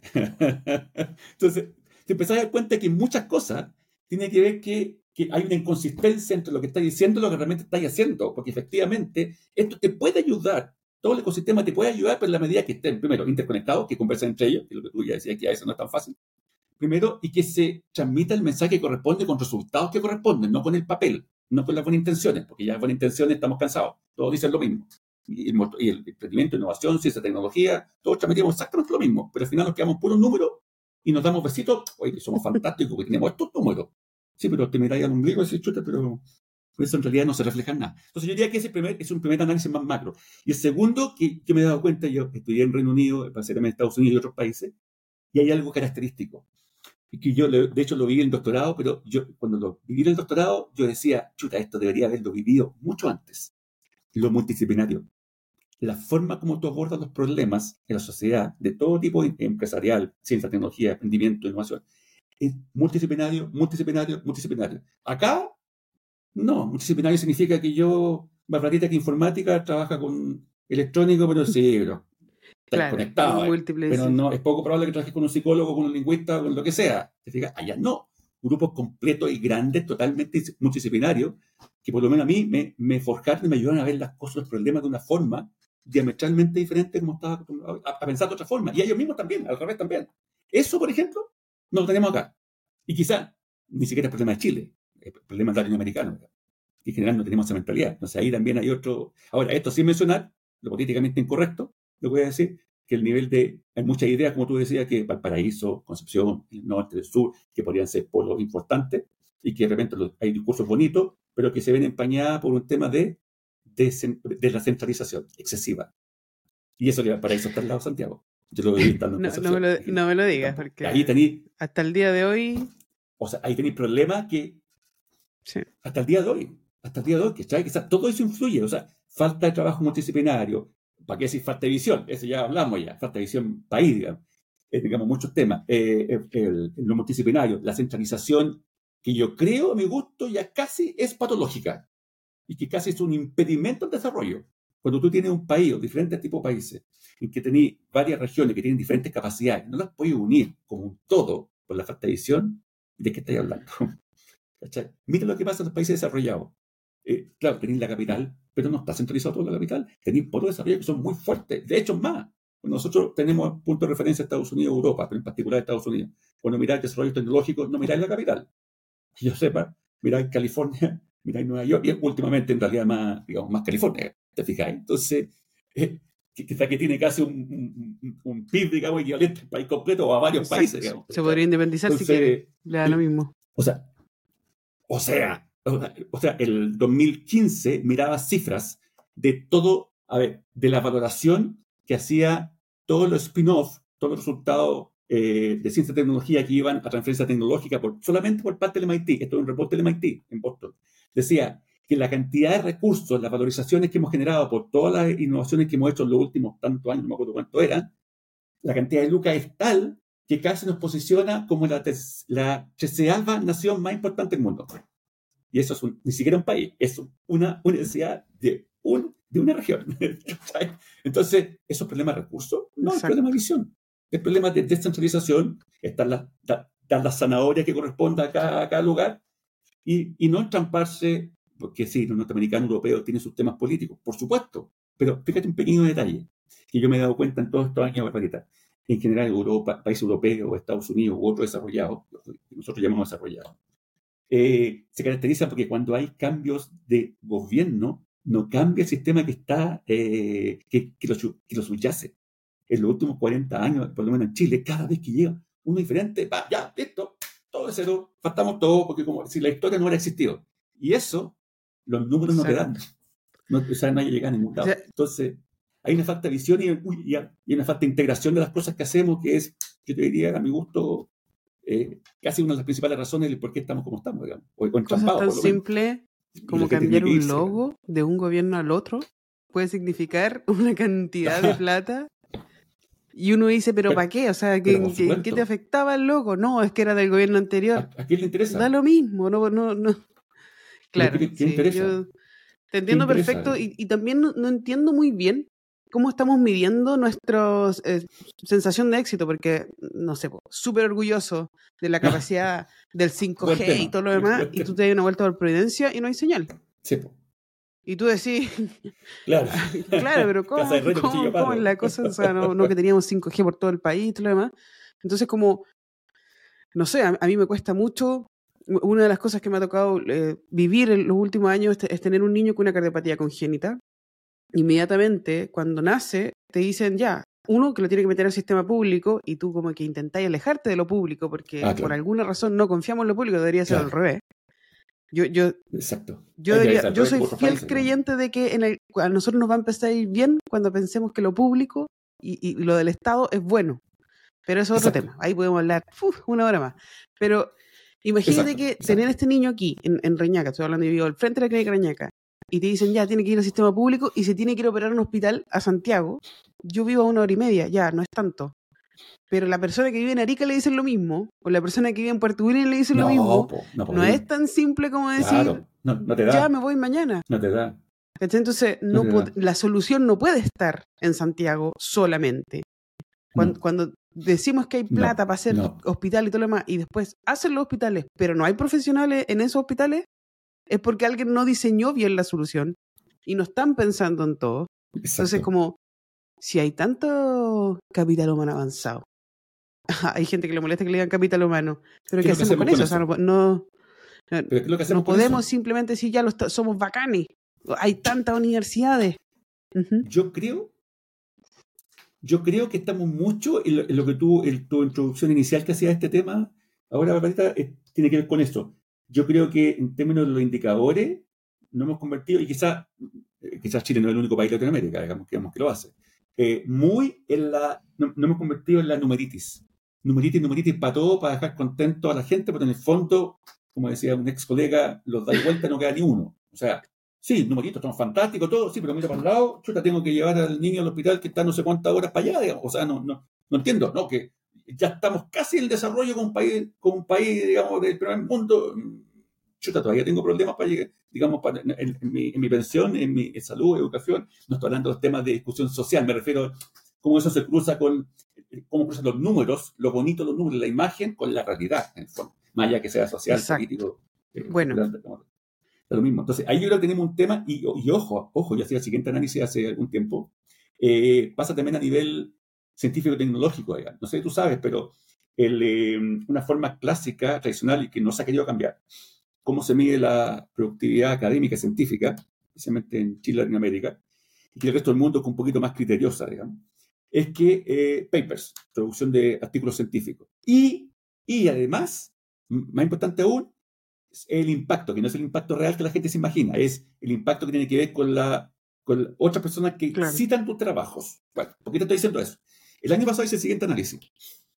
Eh, en momentos por octubre, noviembre de cada año se empieza a dar la nómina de los ganadores de los premios Nobel. No sé, no sé si eh, justamente me dice, me traté de hacer más preguntas. y yo, a ver, ¿a dónde va esto? Entonces dije yo, yo de puto sapo. Y dije, ah, me hice la pregunta, fue a ver los ganadores, tomé uno de ellos uno de ellos, un físico.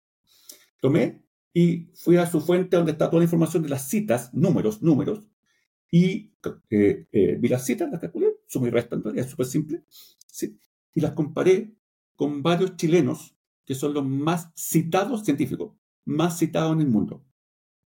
Yo le dije a un montón de envié un correo, de hecho, con una descripción, con una leyenda que puse de ese análisis, y me correo a varias, a colegas, a varias partes de Chile, de norte a sur, y le dije, debo estar tonto, algo no entiendo, pero según esta lógica, nosotros deberíamos tener casi premios Nobel o postulaciones a razón de 24-7. Y que yo sepa, a menos que me esté perdiendo de algo, después del Pablito y la Gabrielita, no hemos tenido ningún premio Nobel. Y sin embargo tenemos gente que en papel, en papel, sin demerecer el trabajo de cada uno de ellos, obviamente, pero en papel, porque es una crítica al sistema más, digamos, no de la persona. En papel, los números, de hecho, uno de los varios de los más citados de, eh, chilenos más citados del mundo, tienen tres veces más citaciones del que se ganó el Nobel. Entonces, ¿qué que estamos, qué es lo que estamos incentivando? Fíjate, reitero, no es ninguneo de la persona, digo, estoy tratando de, hacerlo más comparativo. ¿eh? Entonces, realmente, ¿qué impacto real estamos viviendo? Porque por un lado se sacan el Nobel, porque están haciendo, eh, aporta a la humanidad, pero por otro lado aquí nos estamos mirando entre nosotros, dando un besito porque somos bonitos, porque tenemos números grandes, pero números que al final no aportan. Entonces, yo me esperaba, me esperaba cuando envié ese correo con mi análisis, con, o sea, con esa pregunta que me dice, que me iba a llover, no, que estáis mal, porque no puede ser, que todos callados. Todos callados, hasta el día de hoy. Todos callados. ninguna razón que alguien dijera, no, papalita, aquí me claro, un argumento no, no, te hemos contado no, de estas nominaciones al LOL. Es que no te hemos contado una parte, en realidad soy tonto que uno puede ver esto, digamos. Entonces, es un reflejo de muchas cosas que pasan, pero eso es el ámbito científico-tecnológico, pero si lo lleva a un ámbito eh, social, cultural, educacional, salud, es exactamente lo mismo. En los, los macabros indicadores, los números, que al final es para dejar contenta a la gente, es para que nos traguemos algo psicológicamente, que no, como que nos engañemos con nosotros mismos, pero en realidad, ¿dónde está la cierta tecnología, la innovación que nos puede ayudar a a tener más que números, porque los números básicamente no es, digamos, no es el fin último. Pero yo creo que en Chile el problema es que se ha convertido en el fin último para todo. La salud, los honores, que los números dicen que, bueno, números, compadre, pero, pero la realidad es totalmente diferente. De hecho, de hecho es más, pequeño detalle, anecdótico, yo creo que muchos colegas en país se lo olvida. El paper científico nunca ha sido un resultado. El paper es comunicación científica. La comunicación es un medio para tú poder difundir tus resultados. ¿En qué se ha convertido acá en los últimos 40 años al menos en Chile y Latinoamérica? Es un resultado, no un medio. Por tanto, claro, cuando empezáis a evaluar resultados, decís, oye, pero no, pero no hay efecto, no hay impacto. No, porque estáis evaluando resultados, que es el trabajo escrito. No estáis evaluando cuánto eso ha impactado. Eso es lo, que estáis evaluando, lo que alguien escribió para transmitir, para comunicar. Entonces, claro, es igual una crítica al sistema que, que, que, yo creo que es parte de la razón de varias, de varios factores que nos tienen medio, estancado a nivel de emprendimiento, innovación, etcétera, etcétera. El, el otro día, sin ir más lejos, leía un comentario de alguien que decía que estaba tratando de apoyar proyectos de emprendimiento, pero que tenían que tener IA. Es como, ya, usted dígame que tiene IA porque si no, no lo voy a pescar. Y de hecho, ¿ah? ojo, pequeño detalle, ojalá fuera una anécdota puntual. Organismos públicos de financiamiento que están haciendo esa. Entonces se agarran los temas de moda, ya, entonces ahora vamos a financiar todo tipo de proyectos que van por acá. Entonces, ¿a, qué, ¿para qué se presta esto, Barbarita? Ya, y ya sabemos todo, en Chile. Ah, voy a hablar con estos, o sea, con estos términos claves. Le pongo todos los apellidos. O porque me aprueben el emprendimiento, voy a hacer un pitch, le pongo el pitch, le pongo. Todo, todo lo que está de moda. Total, alguno de esos por probabilidad tiene que caer. Entonces, ¿en qué se convierte? Oye, tantos pitch, me he sacado tantas fotos del Times Square de Nueva York porque me gané no sé cuánta plata y después. Uy, qué buen tema. qué buen tema, sí. Lo que a mí me preocupa es que con esta IA, quizás ahora aumentar eh, la creación de paper en 10 veces más paper. Que lo venden, ya hay sistemas que venden que hacen esto y todo lo demás, y vamos a tener mucho más paper, ¿cachai? Pero no va a haber, no, va a haber, no vamos a ver que esto esté impactando de alguna manera. y, y, tú puedes ver en otros países, claramente, como mm, mm. o en, otras ciudades más específicas, ya San Francisco, Silicon Valley, o en, en Inglaterra, o en Medellín, que cuando se hace bien y cuando se conecta bien el, ecosistema de, innovación, de emprendimiento y de personas que quieren hacer un cambio, que se quieren sentar a pensar y todo lo demás, tú ves cómo evoluciona positivamente y hay resultados, o sea, mejoran los hospitales, mejoran las ciudades, aumenta la, calidad de vida, que es súper importante. Y aquí pareciera ser que hay universidades cototas, así gigantes, como, como la nuestra, que es un castillo que está en la punta de un cerro y todo lo demás, y alrededor lo demás se está pudriendo. Entonces, como, no puede ser.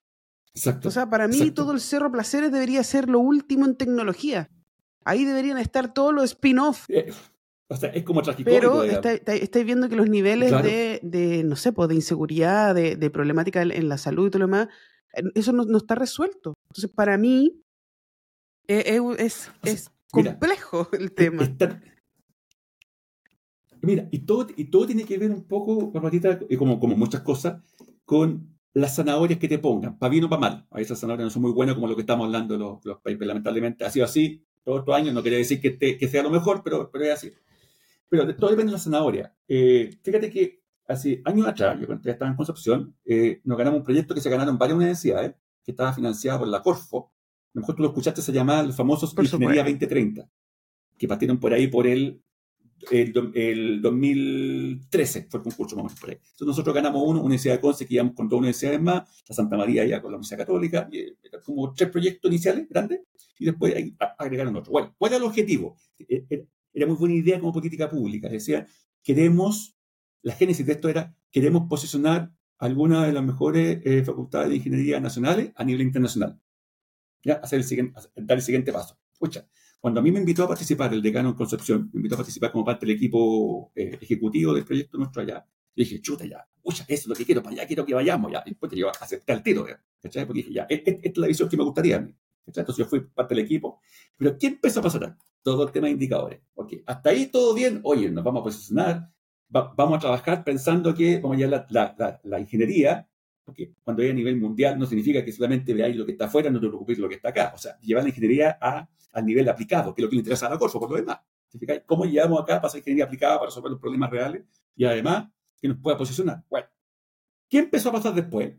Donde varios nos empezamos a decepcionar. Bueno, yo después finalmente renuncié de Concepción, digamos, me vine, pero eh, que, que nos empezó a decepcionar en el proyecto que por alguna razón la Corfo, estos cambios múltiples de, de, de criterios que van cambiando los gobiernos después, eh, se empezó, como se dice en buen chileno, se empezó a ir al chancho con los indicadores y empezó a ver una cantidad de cosas, Barbarita, que eran, tú dices, tú empezabas a pensar, ¿y qué tiene que ver este indicador con algo clase mundial o algo aplicado? ¿Y cuántos estudiantes usted tiene en la facultad que vienen de, tal zona y, y que hacen esta otra cosa? dije, está bien, si quieres tener estadística o una política pública, pero ¿qué diablo tiene que ver con algo de estatus internacional? Ya ni siquiera era mundial, internacional. En un momento, la sábana, eh, porque era una sábana, la gente que trabajaba con nosotros, que nos ayudaba, los ingenieros de apoyo, tenía una mesa que era sábanas y sábanas de indicadores, más de 150, de los cuales, con suerte, un 5 o 10% aportaban en, términos de eh, ingeniería aplicada, ingeniería de clase mundial, etcétera, etcétera. Todo el resto eran cosas administrativas. No tenía ningún sentido. Entonces, yo decía, pucha, como hay un concepto en la filosofía que había partido tan bien después del humano, se pone a poner, digamos, incluye sus sesgos, se pone a medir otras cosas y se va para otro lado. Yo cuando me renuncié al proyecto, antes de venirme, digamos, antes de cambiarme, pero había renunciado al proyecto, dije, y el, director me preguntó, y yo, pucha, ¿qué te pasó? Es que me, mató, porque no era, no, tengo la, la convicción que tenía al principio, porque se fue para otro lado estamos haciendo cualquier cosa. Y, ojo, esto nadie nos, nos paga, esto era a honor en todo el cuento, pero que estábamos convencidos de que, oye, hay que ir para allá, efectivamente. Vamos, tenemos que cambiar el mindset de cómo se hace la ingeniería, en el fondo, cómo se forma ingeniería. Qué interesante este tema, porque, porque yo siento que aquí generamos puros ingenieros que nunca se cuestionan nada y es un problema. Y eso es un problema gigante. Ah, yo los, es para eso, pero Lo, se, lo estresan con, con, pruebas, con cosas, con, no sé, como que, como que la vida se le va a acabar si se sienta un minuto a pensar. Y a mí, claro, yo también fui, fui asesora de Ingeniería 2030, he asesorado a Corfo cuando hice también el... Ah, yo los conocí perfecto. Sí, en la, Santa María también y en, conjunto con... No me acuerdo qué universidad estaba. Los miles de millones de pesos que pasaron por ahí y que tú dices, ¿y cuál es el resultado de todo esto? Sí porque no, no, no veo un cambio aquí en placeres, no veo un cambio aquí en las regiones. Hicimos harto evento, comimos rico, los coffee break eran ricos, me invitaron a charla y todo lo demás. yo tampoco pero, puedo eso, pero, pero no, no sirve que, que, porque yo me pregunto, ¿por qué tú no estás trabajando en la Corfo? ¿Cachai? ¿Por qué a mí no me han invitado a trabajar en la Corfo? No sé. A lo mejor yo no soy buena onda, no somos del círculo, puede ser, no lo sé. No es que nosotros, específicamente nosotros, tengamos que estar ahí, pero ¿quiénes son las personas que están tomando decisiones que quizás tienen una visión de, mundo, de futuro, de, creación, de, resolución también de problemáticas? Porque no, nos podemos quedar en las buenas intenciones. Sí, queremos ingenieros de clase mundial. Eso es lo que estábamos vendiendo nosotros. Y el ingeniero de clase mundial no puede no estar preocupado de lo que pasa a su alrededor. No puede no, no intentar de solucionar problemáticas reales de, de, lo que pasa y, tampoco puede estar preocupado del paper, que la inteligencia artificial saque más paper, da lo mismo. No. si, si, ese paper no, no ayuda a la señora Juanita, a la mal llamada señora Juanita, que tanto la llaman, yo creo que nunca nadie le han preguntado a la señora Juanita lo que quiere de verdad. A lo mejor ella no está ni ahí con un paper ni con nada, lo que necesita es que de verdad haya más seguridad. Pucha, si nosotros tenemos aquí esta bahía hermosa de, de no sé, pues Viña del Mar y Valparaíso, es una ciudad universitaria potente. ¿Sentido de la pertenencia al paraíso? Ninguno. Lo que comemos es chorrillana. ¿Cachai? Ninguno, no, se ha creado aquí, nosotros levantamos proyectos gigantes para hacer un puerto digital, para, para poder recuperar el puerto y todo lo demás. ¿Y en qué quedó? En nada. ¿Por qué? Porque se lo ganó alguien de Santiago. Alguien de Santiago se ganó. Para haberlo potenciado. Ese... Además, y tú decís, pero, por lo que te decía. ¿Cómo? Falta. Mira, mira, estáis haciendo el checklist, del, como lo que yo decía al principio. Checklist. Eh, centralización extrema. Listo. Falta multidisciplina. Check. Eh, falta visión. Check. Los recursos quizás vienen como en la quinta, sexta área, con suerte, digamos. El resto son cosas que dependía de buena disposición. Que, digamos, que alguien tenga la visión suficiente para decir, chiquillos, vamos a invertir en esto porque yo creo que es importante. Y que no sea solamente en el papel, porque el papel ya eso se ha hecho siempre. Eso Y para los discursos bonitos, estamos, hacemos un pitch y convencemos a un venture capital de más, digamos. Pero eso no es el tema, digamos. O sea, en el fondo que salga el papel, digamos. Entonces, hay, hay lugares en Europa y en el mismo Estados Unidos que se han potenciado así que no eran. Bueno, tú mismo ponías el ejemplo de Corea. Lugares que eran, oye, estaban un desastre y de repente alguien tuvo la visión y lo convirtió casi en una potencia. Bueno, sin ir más lejos, se ¿Sí? Singapur. Ve lo que era años atrás Singapur y ahora es una potencia de negocio industrial tecnológica y que nadie da ni un peso por la cuestión, pero alguien tuvo la, visión. La política pública de Malasia. Y de ahí el, el, poder tecnológico que han conseguido naciones que uno antes decía, mira huevo, porque ¿qué van a hacer? ¿Qué van a hacer ellos? Pero si, se, si, se, juntan las ganas y empiezan a, a, ponerle luz a lo importante, lo importante claramente es educación, claramente salud, claramente son muchas cosas, pero también en pensar en, en, pensar y en ejecutar en comunidad, porque pucha que los discursos son bonitos, los discursos son muy lindos. Y lo, y, lo, y lo, clave, y lo clave, no solamente conformarse con eso, Barrita, sino también tener tu patita, en el fondo, en, lo, en, los temas que podemos abordar, ¿cierto?, con esta visión, pero además no dejar de lado que sigamos mirando qué es lo que va a pasar después. Esa mirada de qué es lo que va a pasar después es la que no hemos tenido y esta otra tampoco, ¿cachai? Porque podemos resolver los problemas muy bien, pero estamos en forma reactiva. Supongamos el caso más ideal. Teníamos toda la visión, todos los recursos, todos resolvemos todos estos problemas, pero igual nos está pillando el tranco porque somos extremadamente reactivos. Y cada vez que hay una moda, ya, hay que adaptarse a la moda porque y, ¿qué hacemos nosotros? Entonces yo, yo lo que digo cuando uno compara con un país desarrollado es que, eh, ¿cuál es la diferencia? Es que eh, cuando alguien me pregunta, ¿cuál es la diferencia de los recursos? No, es que ellos generan las modas, nosotros las usamos. Nosotros no generamos modas. Por tanto, siempre estamos, mira, eh, yo contaba esto ayer en un evento que me invitaron y lo decía otras veces también. Hace semanas atrás, en otra conferencia que me tocó dar, una señora decía que, em, y tiene mucho que ver con esto en realidad, yo no se lo contesté así porque se lo contesté más simple, pero me dijo, oye, yo, pero me está hablando de IA y todo esto, estamos bombardeados por un montón de cosas cada rato, tenemos que, tenemos que absorber una cantidad de cosas que prácticamente no podemos. ¿Cuál es el problema de todo esto? ¿Por qué? Porque no podemos absorber todo eso. Entonces, yo lo que traté de responder básicamente la mirada de por qué no podemos absorberlo de esa forma, porque por la mentalidad reactiva. Porque claro, cuando solamente absorbe, por supuesto que te van a ametrallar, que tú no vayas a saber qué hacer. Cuando eres un país desarrollado, o con otra mentalidad, con otra visión, que estás generando algo, obviamente algunas cosas te van a agarrar, pero van a ser mucho menos. Porque, está, porque tú el que lo estás generando, no el que lo estás absorbiendo, por tanto se nota más el cambio. ¿Te fijas? Yo por eso siento que es importante este tema del sentido de la pertenencia. ¿Qué es lo que hace el chileno bien? ¿Qué es lo que hace el chileno bien? Porque no me podéis decir que solamente paltas, vino. Como, no, no, no, puede ser solamente eso. Claro. o sea, En algún momento, como tú decís, no, no podemos ir copiando las modas nomás, tenemos que crearlas. Eso yo siento que es tan importante. Y da lo mismo si es de izquierda, si es de derecha, si es del centro o de da lo mismo. No, da lo mismo. la, cosa es como, ya, como nosotros... No, es totalmente irrelevante. Yo aquí voy de repente, a mí me da rabia de repente ir a darme una vuelta a Viña del Mar y tú veías así como un restaurante en la costa y venden puras tonteras menos pescado. Y yo digo, ¿pero cómo? Así como, pero ¿cómo? O sea, si en lo natural uno viene para Viña a comer pescado, po, o a Valpo, o a Concón, y si te venden, no sé, po, papa frita. Exacto. Entonces, pero eso lo como en, en, otro lado. Entonces, cosas tan simples como esa, de, de, generar un sentido a la pertenencia, de generar... Exacto, eh, exacto. yo siento que tiene que ver mucho con el turismo también.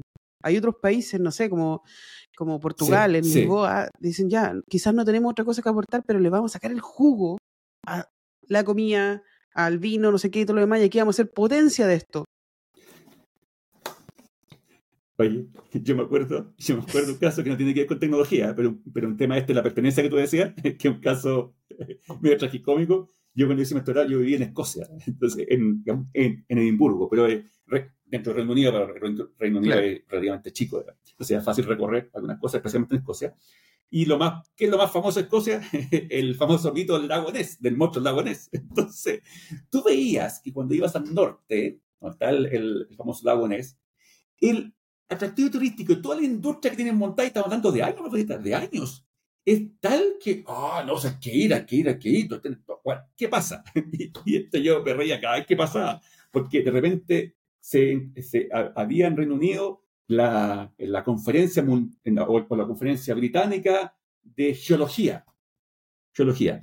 Y, la, y, como uno resultado de la conferencia de geología, un día, te acuerdo, salió los diarios, eh, que efectivamente habían comprobado que el, el monstruo lagonés no existía, que no había fundamento, pa, pa, pa, pa, pa, pa, y tú pensáis, chuta, se me viene todo el claro. abajo. Pero espérate, y al día siguiente, o a los dos días siguientes, mintiendo, dos o tres días después, aparece una foto de un pescador, dice que vio una silueta del, supuesto lago, el monstruo lagonés, días después, bueno, obvio, si, en la pertenencia, en el fondo, todo tiene, le estáis sacando la fuente de trabajo turístico, digamos, todo gira en torno a eso en el norte, obviamente.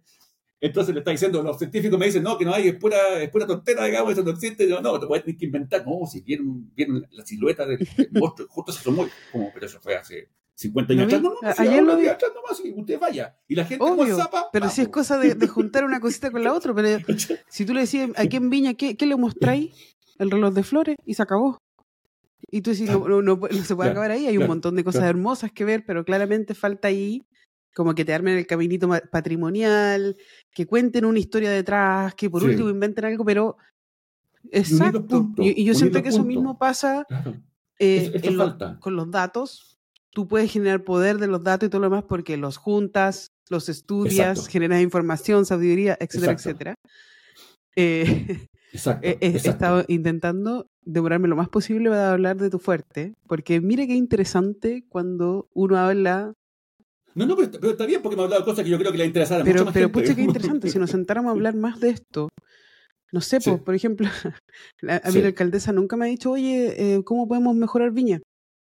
Yo tengo la mejor disposición del mundo para intentar de ayudarlo, ¿cachai? para, no, no que yo sea la mujer de, la solución a todos los problemas, pero me imagino que en conjunto... No, pero para aportar, con una mirada externa, quizás con otro tipo de conocimiento, se puede solucionar problemáticas, pero de repente la solución es, oye, ya, pero pongamos cámaras con inteligencia artificial y ahí bajamos de alguna manera los niveles de inseguridad. No sé, como lo han hecho en otras comunas. Claro. Lo evitamos, etcétera, etcétera. Pero bueno, tantas cosas que hacer. Nos devolvemos aquí a...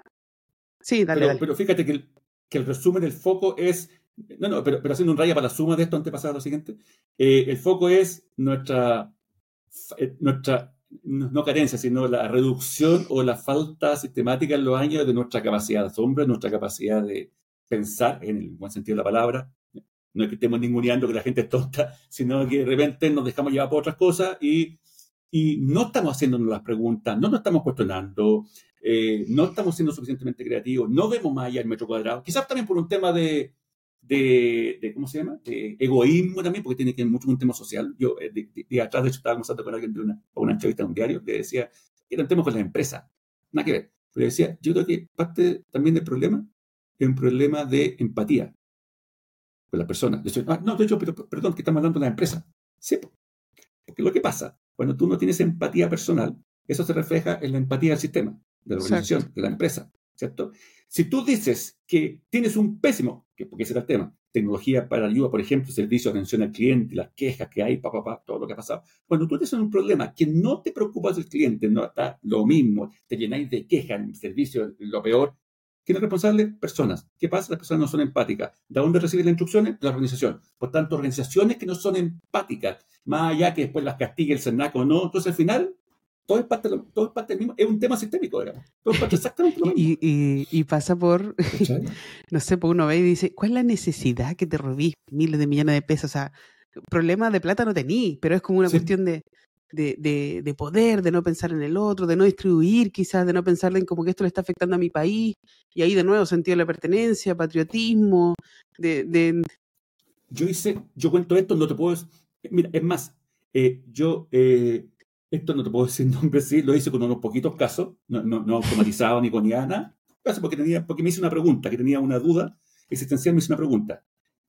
Obtuve manualmente, de hecho, así que pocos casos, información de empresas importantes de servicios, retail, varias, estaban mezcladas todas, y el, el nivel de infraestructura, tecnologías que tenían. ¿Ya? Entonces me los puse en casi en un Excel, así de rasca, es un Excel. Y después me fui a la página del y saqué los rankings de las empresas sobre, sobre, las que los usuarios se quejan más. Y después la puse y calculé una correlación. y me vaya a creer. Alguien podría cuestionar que no está escuchando, oye, te van a faltar más datos para que sea. Ok. Pero la, la tendencia es la siguiente. Las que, empresas que decían, o que supuestamente parece que tenían más tecnología y más infraestructura tecnológica, todo lo que había por haber, son las que tenían los más altos índices de mal servicio al cliente. Entonces te está diciendo, ah, entonces no es todo tecnología. Parece que no. parece que es, mucho más profundo, digamos. No, parece que no es tema de IA y ciberseguridad. No. No, porque tener todo ese, ese es un tema tan, pero tan, tan importante porque la transformación digital es exactamente eso.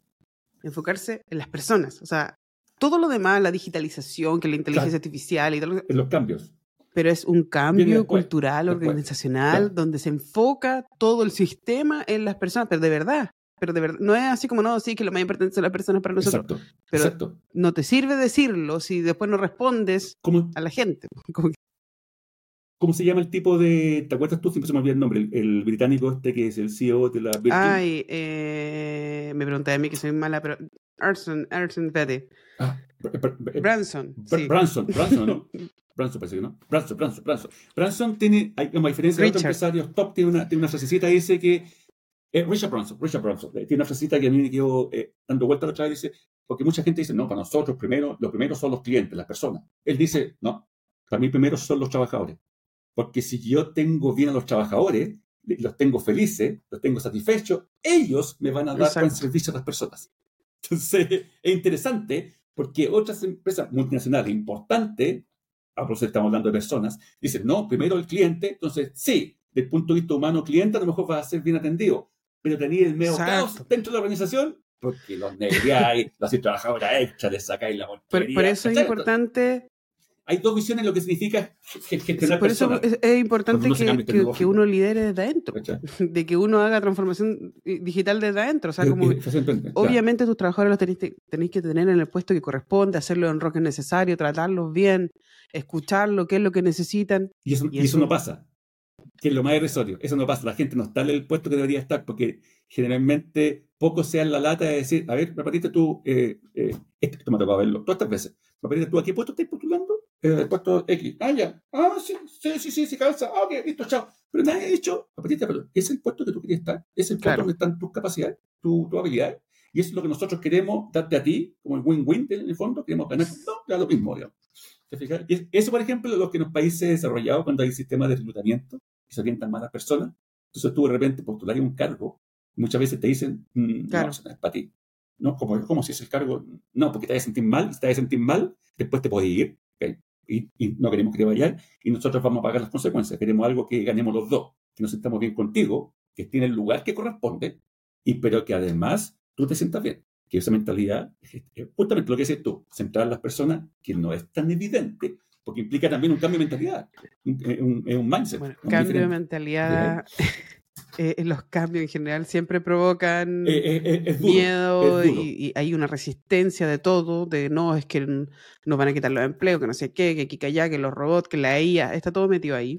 Yo siento que, em, que, ah, son cosas que podemos sentarnos a hablar también, como aquí nos sirve, porque ahora, por ejemplo, estamos la sustentabilidad, todos son sustentables, todo que la ODS, todos que son eco, todos que son bonitos. Claro, entonces como, ya, pero estamos realmente, o sea, súper bien, pero si todavía hay zona de sacrificio en el, en el mismo país donde tú estás de alguna manera ejerciendo, es porque realmente no te importa lo que pasa alrededor, sino que estás vendiendo esta imagen, cosas que cambian. Pero en fin. Eh, sí, lo importante de esto es la ODS. El famoso ODS. Yo, yo, de repente hay gente que dice que, está, que, que no cree en la ODS, que está en contra porque hay un plan de ah, miles de cosas. Yo solamente lo invito a sentarse a leerlas, a leerlas y decir por qué deberían ser malos si que nosotros queremos acabar con la, pobreza, etcétera, etcétera. Pero también a mí me molesta mucho que la ONU se, se escude en esto y que, y que faltan resultados.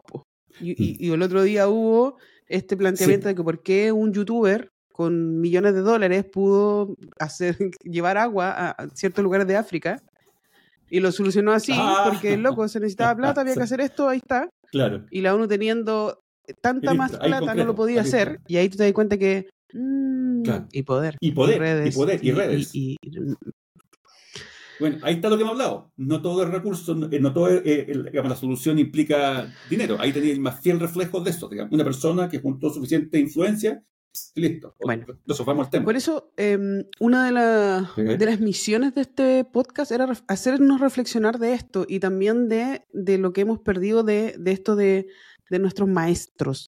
Cuando yo llegué a la universidad venía con esta mirada romántica de que ahí van a estar como mis maestros, mis maestros que me van a hacer eh, cuestionarme, Que me dicen lo que tengo que hacer. que, que me dicen lo que tengo que hacer, o, o bien que me van a enseñar de alguna manera a pensar y me van a, a obligar a cuestionarme las cosas.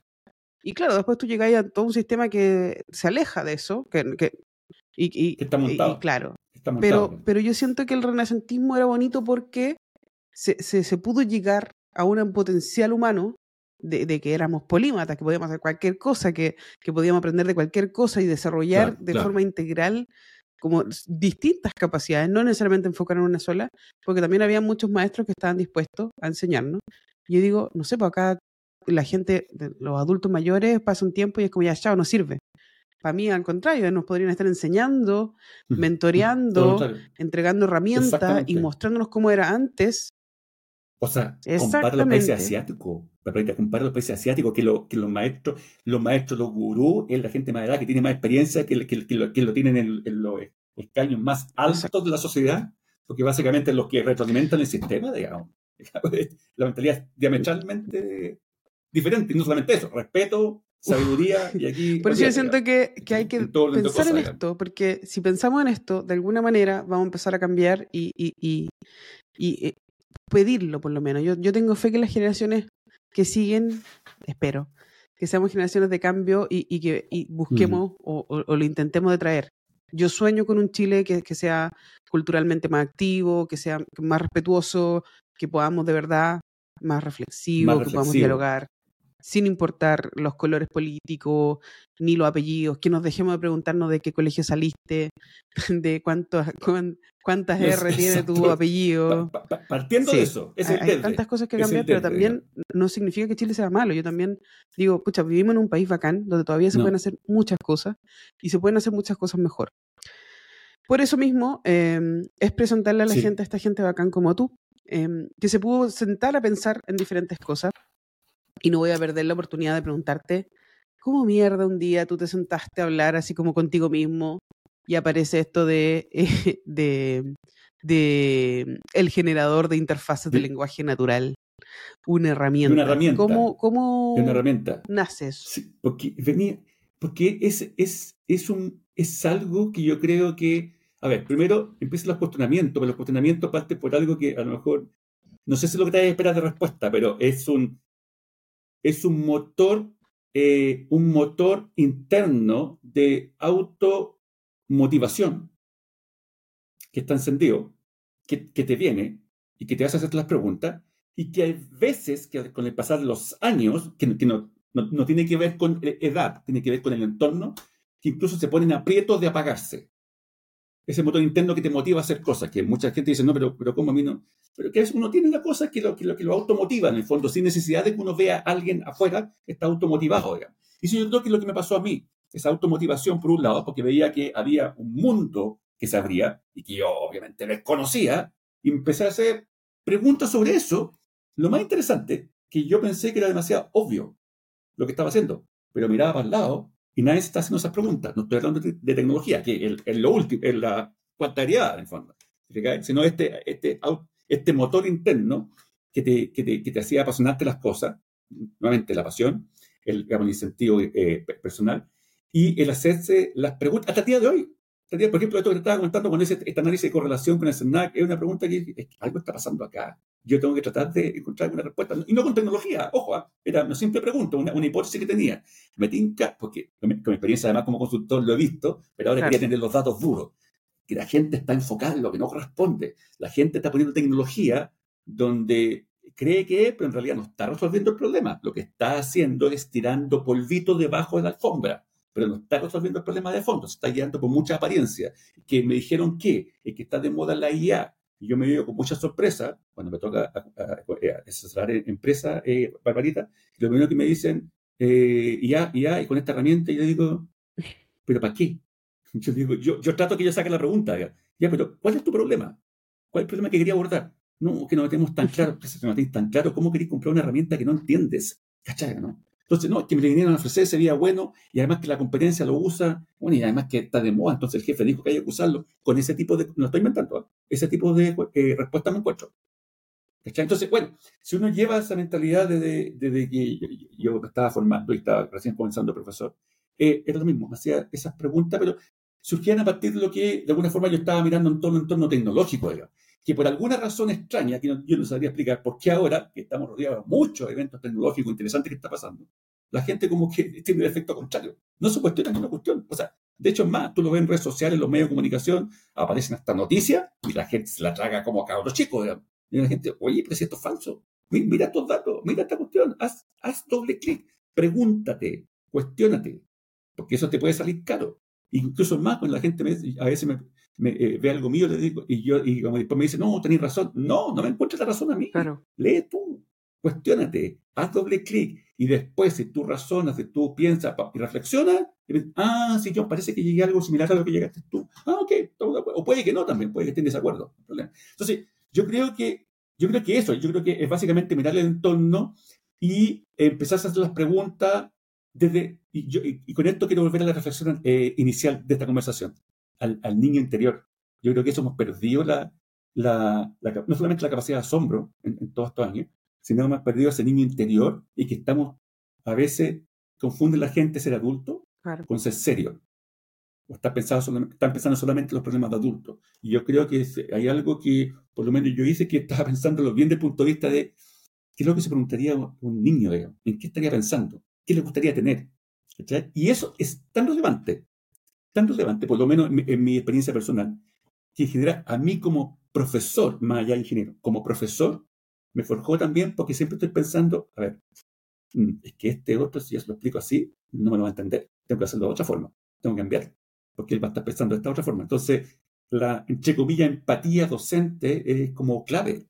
En el fondo dice, porque si tú no, no usas empatía, dice, ya, toma esto, es que no entendí. Bueno, pero ¿qué es lo que estoy explicando? No, no, no, piensa en el otro. Al escribir un libro, al hacer una clase, al explicar, al hacer reflexionar. Piensa en las cosas más simples. Mira, de hecho, mira, de hecho, mira, te voy a decir algo que es, es tragicómico. En un curso que estaba dictando yo hace años cuando estaba en Concepción, quería motivar no solamente que la gente se cuestionara cosas como, como yo lo hacía, como supone que tiene que ser un ingeniero por lo demás, sino también que, que, que, que incentivar su lado creativo. Y en un curso que estaba dictando, que se llama, en términos técnicos, teoría autómata, un curso matemático de computación, y que era un curso que tenía alta matemática, una de las preguntas en escala 1 a 7, una de un punto, que harto, ¿cierto? Un día se me ocurrió en la casa, ya, voy a hacer que, a ver, voy, a ver si, qué tan creativos son. Y la pregunta fue la siguiente, y, se supone que el, tema, tú sabes que ese tipo de tópico es técnico, pero mi pregunta fue, literal, no, la estoy modificando, fue por ahí por el 2013, 2014, hágase o hágase cualquier pregunta que tenga que ver con los tópicos del curso y respóndaselo usted mismo. Entonces, yo cuando la pensé y la escribí, voy a evaluar su capacidad creativa, y más, encima estábamos terminando casi el semestre, estamos eh, encima de diciembre, y dije, esto, mm, me falta ponerme el, traje de Santa Claus nomás porque regalo Navidad, obvio, o sea, un punto, pero base, porque escala 1 a 7, no escala 0 a 100 como la Santa María. Entonces dije, esto, gallo, me, van, a besar, digamos, voy a hacer, digamos, el ligero Pascua quedó la embarra. Y de gente ¿Cómo me hace pensar? Y bueno, ¿y cuál es la pauta corrección? Eh, no, no, no, y lo peor, ¿cuál es la pauta corrección para esto? ¿Cómo es la pauta corrección? Pues si tú mismo te estás contestando, pues, no, que estábamos complicados. Es que, profe, usted no está, pero ¿cómo, ¿por qué está complicado? No, que yo dije esto, ¿y para qué te complicaste con la pregunta? Es que, eh, ah, que usted nos dijo, no, pues no he dicho nada, dije, hazte una pregunta y respóndetela. La mayoría lo hizo mal. Entonces tú dices, ¿A qué punto hemos llegado? en términos de, eh, eh, de reflexionar, de crear cosas y echate a, volar tu mente. y cuando te dan algo que te saca de tu, digamos, que te saca de tu metro cuadrado, no sabes qué hacer. Seguramente me tiene, como profe, me tiene que haber matado, ¿sabes? Digamos, te fijas, haber acribillado, digamos. O sea, el profe desgraciado, todo el cuento, ¿cachai?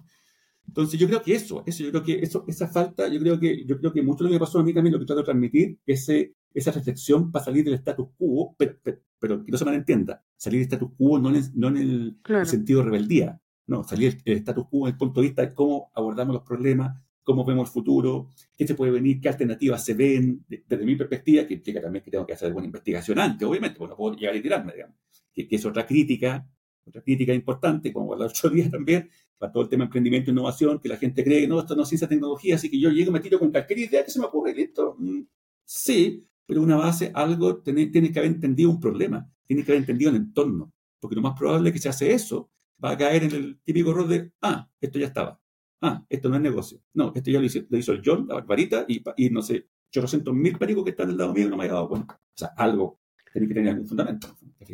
Pero yo creo que esa reflexión que a mí me pasó, yo creo que es la que eh, yo creo que el mensaje que transmito, en el fondo, es cómo, eh, cómo hacemos esos cuestionamientos para ver más allá del status quo, que yo, a mi gusto, desde el punto de vista personal, yo creo que es la causa de muchas de las cosas que nos están pasando actualmente. Estamos trampados, metidos en un sistema que tú cuando le preguntas a la gente, oye, ¿pero por qué estás corriendo? No, es que tenemos que correr, pues. Si, todos, están corriendo. Pero, ¿y si te paráis un poquito?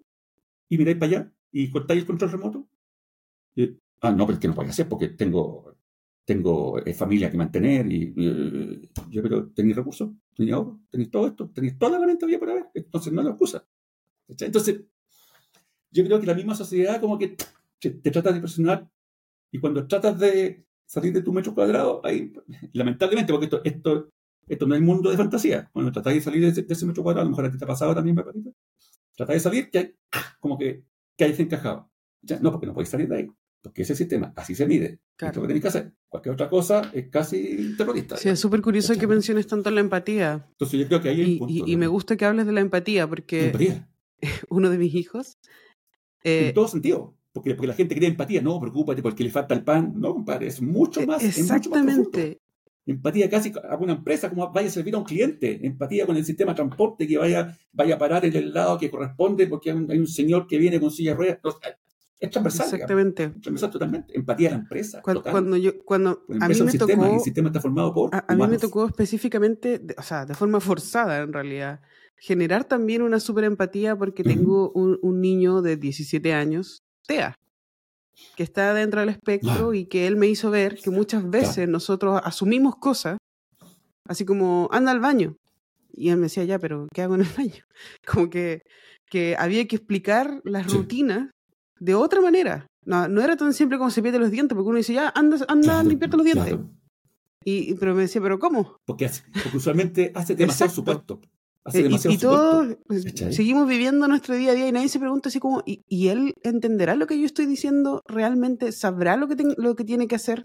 Mira, exacta, ese es el punto que quería decir. Exacto. De hecho, es más, fíjate, mira, es tan transversal que el el primer libro que escribí antes de esto, antes, la, la, verdad que antes la gente piensa, ah, los segundos libros tuyos, he escrito antes, lo que pasa es que los primeros como autor único, individual, generalmente los otros están, o son papers son libros compartidos. Pero ¿cuál es la gracia cuando uno está solo esto? Y el primer, el primero, y traté de hacerlo también el segundo, que de hecho es tan así que cuando yo estoy escribiendo, mira, literal, estoy, yo, hasta me río cuando lo estoy escribiendo, yo sé que usted en este momento está pensando que esto es así, asá, asá, asá, asá, o hagas esta pregunta, seguramente va a tener tal problema en la cabeza. Yo te digo por qué. Pa, pa, pa. La gente cuando le dice, ah, pero justo lo que estaba pensando, sí, po. esos son, años de circo.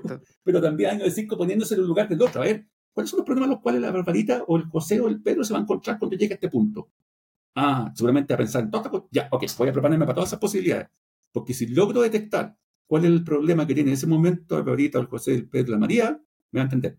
Y va a reflexionar. Y de hecho, muchas veces en el primer libro yo, hago preguntas. ¿Usted qué cree de esto? Yo, yo le apuesto que está pensando en esto. Y unos amigos que lo leyeron la otra vez, me oye, ¿y tú soy mago? Porque justo lo que yo estaba pensando. Es que yo no soy mago. Lo que pasa es que la apariencia me daba a pensar, ¿cierto? La expertise es de, hey, encontrar con todos tus problemas. Tanto uno lo que hace, la empatía le sirve para adelantarse. Decir, como yo sé que te voy a encontrar con esto, te lo voy a plantear así, así, así. Porque así va a entender mejor. De otra forma, olvídate. Y es lo que yo veo también, lo que trato de hacer a la gente, cuando, que, a veces me llaman para que lo asesoren algún tema técnico que tiene que ver con emprendimiento, innovación o algún trabajo, lo que sea, o, un, trabajo de un estudiante. Yo lo leo, le digo, ¿qué le parece, profe? Como el Loli. Digo, perdóname, perdóname francés. Digo, como el Loli, ¿por qué? ¿No presto malo? No, no es malo. Pero el que te lo entiende soy tú mismo, tu mamá y tu hermana. Nadie más lo va a entender. ¿Por qué? Pero, no, porque hace una cantidad de supuestos de lo que la gente tiene que entender cuando te lee, o hace una cantidad de supuestos sobre que el otro casi no va a tener ningún problema en entender, que en realidad, si lo, lo más probable, incluso en el sentido más doméstico, se lo lee a una persona con cero contexto, que nunca está metido en esto, te va a dar una pelea. No lo va a cachar, no lo va a entender, nada, porque, porque dejaste tantas cosas fuera que me perdiste. ¿Qué tengo que hacer? ¿Usted me recomienda modificar una, muchas veces, modificar esta línea? No, tenéis que hacer la ingeniería de todo. Piénsalo desde el punto de vista de otra persona que no tiene la menor idea de lo que está pasando. Y que haz lo que se hagan las preguntas, las preguntas clave. Si tú no haces eso, si no logras captar el interés desde ese punto de vista, dándole todo el contexto vivo por haber, va a ir, va derechito al fracaso. O te va a pasar una vez, pero después yo me acuerdo, a, para terminar el punto ese, me acuerdo de una historia que, digamos, que se relataba, ¿tú te acuerdas del el, el famoso Alfred Hitchcock? Esto, el, digamos, director de, digamos, de películas de mm, suspenso clásico norteamericano. Un día eh, había un, un, reportaje antiguo, pero que estaban transmitiendo hace pocos años, pero se notaba que era antiguo porque era blanco y negro. Y eh, le preguntaban al periodista, la televisión norteamericana le preguntaba cuál que creía el mismo Alfred Hitchcock, que es el, el, secreto de su éxito, digamos, del suspenso de las películas. ¿ya? Y él decía, simple, darle toda la información, contexto, darle toda la información al telespectador. Ya, pero, pero ¿cómo eso? ¿Cómo le da toda la información? Sí, imagínese lo siguiente, decía. Y tiene toda la razón. Mira, fíjate el detalle. Imaginemos que usted está filmando una escena, eh, en, una escena media, ¿cómo se llama? Eh, ilegal, donde hay unos tipos jugando cartas clandestinos en un edificio abajo, y la cámara la cámara está apuntando donde los tipos están jugando las cartas. Y supongamos que de repente usted hace explotar una bomba. ¿Qué es lo que hace la cámara? Como la cámara nos está mostrando toda la información a la audiencia, usted dirá, ¿la audiencia se va a asustar con, cuando explotó la bomba? Sí, pero, pero no se va a excitar mayormente. Se explotó, saltó el asiento y chao. Usted tiene que hacer, lo que tiene que hacer es cambiar el contexto ese. ¿Qué es lo que tiene que hacer? La cámara tiene que apuntar a la mesa, ¿ya? Y además lo que está pasando bajo la mesa, que es donde está la bomba. Y por tanto, ¿qué es lo que, empezar, qué es lo que va a empezar a pasar? La gente, ah, no, no, la bomba, la bomba que está abajo. Y eso es lo que va a causar suspenso, eso es lo que va a causar la expectación, no la explosión de repente. Es lo mismo, yo diría, yo lo tomo desde el punto de vista de las películas, Hitchcock, pero es lo mismo que se aplica a todo esto. Darle todo el contexto, dar toda la información, en este caso, para que te pueda entender y para que se pueda motivar. Y que, para el mismo lector o quien sea, el usuario, la persona, el paciente, lo que sea, pues, pueda entender sus problemas. de lo contrario, vamos a estar dando vueltas en lo mismo, en los mismos discursos bonitos, nadie te entiende, todos te dicen que sí, o porque para no dejarte mal, no, te entiendo, pero en el fondo no caché nada. No sé lo que me estás diciendo, porque en realidad estás asumiendo cosas que yo, que yo no sé, digamos. Que, un poco lo que te pasa tú con tu caso que decías de el claro. niño con TEA. claro, tú estabas acostumbrado a hacer las cosas de una forma, ahora tuviste que dar chuta, todo este contexto porque yo asumía cosas. Exacto, y eso se relaciona en cómo hablamos con las máquinas, porque ¿cómo le explicáis a una máquina? Además. Eh, la inmensidad del ser humano también, porque es como, y los seres humanos aprendimos a razonar. Exacto. No, no es tan simple tampoco, no, no es como... Exacto. Y así nace la inteligencia. No es tan simple. Igual me estaba preguntando entre medio cómo será por eso que a algunos profesores les cuesta tanto explicar. Pueden ser personas muy secas, pero no, no les cuesta mucho hacer este traspaso. Buen, tema. Vamos a seguir hablando horas. pero es, pero eso, yo eso, yo, eso yo, yo lo podría eh, graficar en una, una oración que, eh, eh, que, que, siempre se escucha, que podría quedar para otra, para otra sesión, digamos, que la para una sesión de, que, dice, tú, incluso creo que, la frase original, si no me equivoco, la frase original es de Einstein, que decía, tú, tú entiendes algo si se lo puedes explicar a un niño de 6 años o o a la abuelita, algo así. Entonces, ¿a qué nivel tienes que...? Y de hecho, nos está fijado en redes sociales en YouTube que hay unos canales especiales, que unos programas que transmiten un norteamericano que hacen eso. Hace, ponen un especialista, ponen una suerte de tómbola y con un niño, joven, adulto, eh, senior, y echan a correr una tómbola y después te dicen, ya, ahora queremos hablar de, no sé, pues, eh, mecánica cuántica, pero explíquesela a un niño de 5 años o un niño de 10 años. Y más o menos el mismo tema Entonces, lo que, lo que tú estás diciendo tiene que, mucho que ver con eso. Es realmente hasta qué punto estoy entendiendo lo que estoy haciendo o, lo que estoy comprendiendo, porque si no entiendo capacidad, se supone, en teoría, debería ser capaz de explicarlo. Siempre. muchas veces, ¿qué, ¿qué, pasa? No estoy diciendo que la persona, la hidrolue, no sepa, pero hay veces que lo sabe, pero a un nivel uno a uno con sus pares nomás, que lo que mucho de eso pasa en la academia.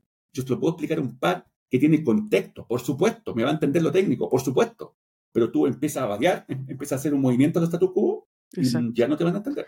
Solamente estás acostumbrado a, moverte a ese nivel entender algo, pero así como profundamente, o sea, porque tú podés manejarlo, puedes ejecutarlo, enseñarle a un compañero y todo lo demás, pero hay muchas veces que te encuentras que, ah, así funciona, esto tenía que ver, era por, eso, ahora entiendo, ahí te cuadra y te encaja. Y, y, dime que no es una satisfacción, y dime que una satisfacción, que no te va a cambiar la vida a lo mejor. Pero dice, ya, ahora sí, esto no, claro, porque nunca supe por qué era. Pero, pero lo mismo que del comienzo, o sea, ¿y por qué el cielo es azul? Ya, a lo mejor hay mucha gente que sabe esa respuesta, pero si nos empezamos a cuestionar cosas, probablemente vamos a llegar más, estoy segura que vamos a llegar más lejos. Bueno. Oye, pero, pero ojo, ¿ah? ojo, ojo, pero, pequeño detalle, porque esto no es una bola así nomás, si uno lo lleva al tema empresarial, emprendimiento, innovación, súper doméstico, la clave para la organización de la empresa y haces las preguntas adecuadas para, por ejemplo, no sé, responder cosas como, oye, ¿cuál es la solución para esto? En realidad, ¿cuál es mi problema real? ¿Por qué debería hacer esto y por qué debería hacer lo otro? Esas preguntas que parecen tan evidentes a lo mejor para algunos que no están escuchando, yo he visto que no se hacen. ¿Y en qué terminan? Estás gastando plata, tiempo, usas tecnología que no te sirve, que la compré un día y al otro día la tiras al tarro de la basura porque no, te, no era lo que tú querías. ¿Y por qué? Porque no te hiciste las preguntas adecuadas, porque no hay tiempo, porque tengo cosas más importantes que hacer, no sé. Sí, yo siento que al final, eh, personas como tú, como yo, somos estos consultores externos que piensan por ellos. y suena muy feo. suena muy feo. Para bien o para mal. Para bien o para mal. Eh, para bien o para mal. Lo que, la única diferencia es que nosotros nos sentamos a pensar en, eso y claro, ahí te das cuenta que, que muchas veces enamorarse de la solución, de la inteligencia artificial, del machine learning y tal cuestión, es una pérdida de plata, tiempo, espacio, cuando en realidad la, había que enamorarse del problema, entenderlo muy bien, sentarse a pensar y, y, crear una solución de acuerdo a la problemática real. Exacto. Bueno, yo sé que... Exacto. Y, y para cerrar este punto, algo que tú me hayas mencionado, que antes del programa, antes de, digamos, no antes de comenzar, antes del día que venía el programa, tú me habías solicitado algo, y que tiene que ver bastante, para ir cerrando esto ya, con la pregunta que tú estabas haciendo de que, ¿cómo, de dónde surgía todo esto? Y que, una de las cosas que me ha pasado a mí, que a lo mejor le pasa a mucha gente, es que, eh, como te pasa a ti también, que tu mente no para de trabajar. Y es un problema porque a veces no podéis dormir. Y, tu mente trabaja, trabaja, trabaja, la tratáis de parar y no hay caso. Y para eso encontré a alguien que me representa. Y está basado en un, en un concepto que mi esposa actual siempre me comentaba, que, que, a ti tú tenías esto en la cabeza. ¿ya? Y, la, y la cultura asiática, la cultura eh, eh, hindú, tiene mucho esto de este personaje que está acá. Este es un macaco y es un mono. Entonces tenemos este mono como mascota que es como mi avatar. ¿Pero por qué? Porque es siempre un recordatorio que en general en la cultura eh, asiática que es muy, es muy proclive a lo más espiritual, a lo más profundo, dice que tú no puedes parar la mente porque tienes una, una monkey's mind, una mente de mono que está pa, pa, pa, pa, pa. Entonces, este es un recordatorio que yo siempre tengo, un mono, un avatar, con mi esposa que me lo recuerda cada rato, tu mente.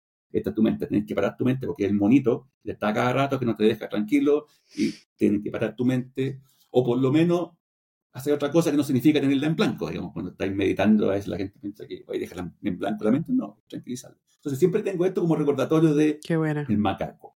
En el fondo tienes una mente de mono que, te está moviendo, que tienes que pararla, y esto es un recordatorio de, ya no tengo que ser como el mono. Hay que calmar al mono.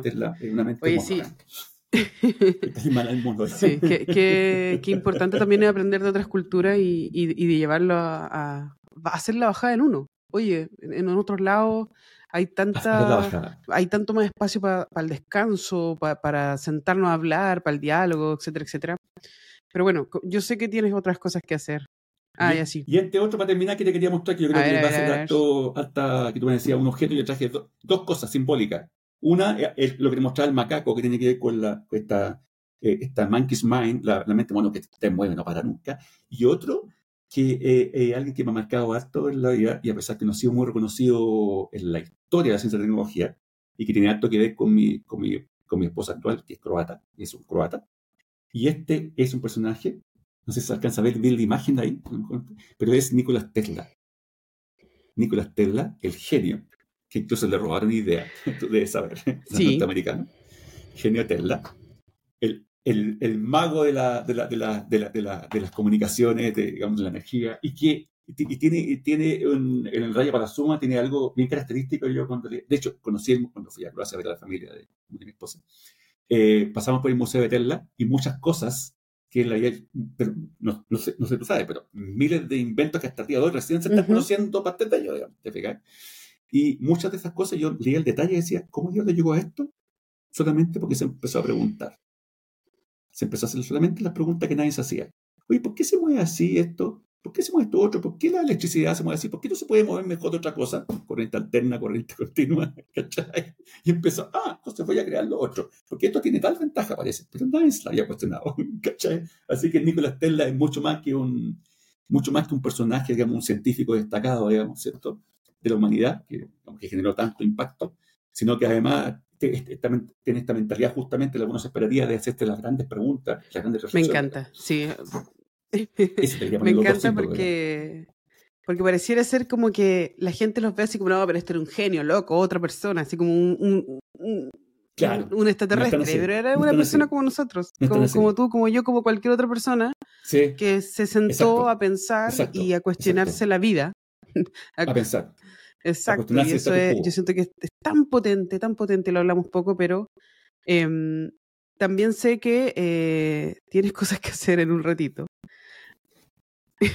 No, sí, sí, no veo tranquilo, pero, pero, no, ha pasado. No, sé si hemos hablado del tema central de tema específico de tecnología, pero yo creo que, pero creo que hemos hablado de cosas que pueden ser más, me atrevo a decir que pueden ser más relevantes y más transversales. y yo creo que, que, intencionalmente no vamos a hablar cosas de inteligencia artificial más allá de lo que hemos hablado, porque creo que eh, esto de verdad vale mucho, mucho, mucho, mucho más. Tú, tú, porque, va, más de fondo, y, se acerca también a cómo llegamos nosotros a, a, a, pensar en las teorías de sistemas, cómo llegamos a, a pensar en el cerebro, en, en, cómo funcionan las cosas. Yo digo, cómo la gente puede vivir sin saber cómo funcionan las cosas, o sea, como es complejo. Obviamente no vamos a ver todo, pero de alguna manera empezamos a aprender también a, cuestionarnos las cosas, yo creo que eso es bacán. Te quería hacer una pregunta, si, si tuvieras que decirle a una persona, gracias por ayudarme a convertirme en la persona que soy hoy, ¿quién sería y qué hizo? ¿Ya? Como fácil, mi abuelo, mi abuelito que parece, mi abuelo era árabe, el, que venía de Palestina, que yo decía antes, la, antes de comenzar el podcast, que era pues, que es la razón de mi segundo apellido, que, es palestino, que mi abuelo me marcó harto, digamos, era era, eh, lo encontraba muy revolucionario, digamos, bueno, además que venía de, de un lugar, Palestina, que ahora está en el, que estaba en el epicentro por años, pero ahora más todavía, y era, eh, digamos, de mucho sufrimiento. Pero siempre, siempre, nunca se quedaba pegado en lo de ahora. Nunca se quedó pegado en lo de ahora. Siempre, y no está, hablando de tecnología, porque mi abuelo no era tecnólogo, pero siempre mirando más allá y siempre tratando de eh, dejar enseñanza y transferir conocimiento de su experiencia. Eso, eso como me marcó. Pero nunca mirado, yo sufrí, por tanto ahora te voy a transmitir mi sufrimiento. No, nunca. No, siempre pensemos adelante. Eh, ya pasé eso, sufrimos algo, que es importante, se, sigue sufriendo en el fondo.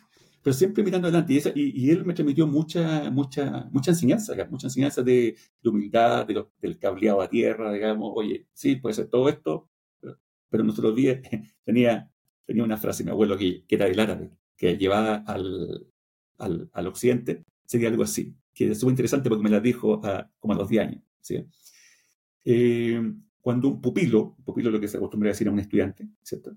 Cuando un pupilo piensa que ha superado al maestro, comienza a aparecer a alguien que lo supera a él. Entonces mi abuelo después de eso me decía, mantén los pies en la tierra. Siempre va a haber alguien que te va a superar. Entonces tú no eres el todo. Eh, eso, eso es, cuando estás chico no, no entienden su magnitud mm. completa, obviamente. Después con el pasar de los años dicen, que habla tierra, que habla tierra. O sea, mirar para adelante sí está bien, pero tú no eres más importante que el resto. Tú no eres, eh, no tienes más relevancia que el resto. Tú eres una persona común y corriente. Y que, y que en general, lo que decía mi abuelo, ayudaba mucho, ayudaba. Mi abuelo se caracterizaba mucho por ayudar. Y, eso que lo tenía antes de llegar a Chile. Qué bacán. Entonces yo creo que él, me marcó el personaje que de inmediato, al tiro, a mí me viene, a, la mente, porque además lo recuerdo siempre. Y que, y que dicho sea, paso, digamos, dicho sea de paso, como digo, no tiene nada que ver con tecnología, pero es lo que, lo que tú decías. Sí, pero a mí igual me gusta recalcar esto, que la tecnología no tiene solamente que ver con cosas tecnológicas digitales. La tecnología también es como asociamos problemas con técnicas distintas. Y incluso, como tu abuelo te decía, te dio una técnica, te habló tecnológicamente de algo. Y eso es, exacto, eh, eh, es, tan bacán, es tan bacán que lo llevemos a eso, porque la gente como que dice, no, es que yo no soy tecnológico. Y es como, a ver, espérate, a lo mejor no tiene habilidades digitales, a lo mejor no tiene habilidades electrónicas, que otra cosa. Que es otra cosa. Pero yo siento que el ser humano per se tiene una capacidad tecnológica de solucionar problemas que tiene que ver mucho con la ingeniería, con el ingenio, con el cerebro, y ahí, uff, un mundo de, de cosas para hablar. Lo último, para no quitarte más tiempo, eh, pero estoy muy curiosa, si hay algún libro, alguna película o algún podcast que, que, estás leyendo ahora que te llame mucho la atención o que sea recurrente en ti, que siempre lo escuches, que te guste para inspirarte o para inspirar a otros.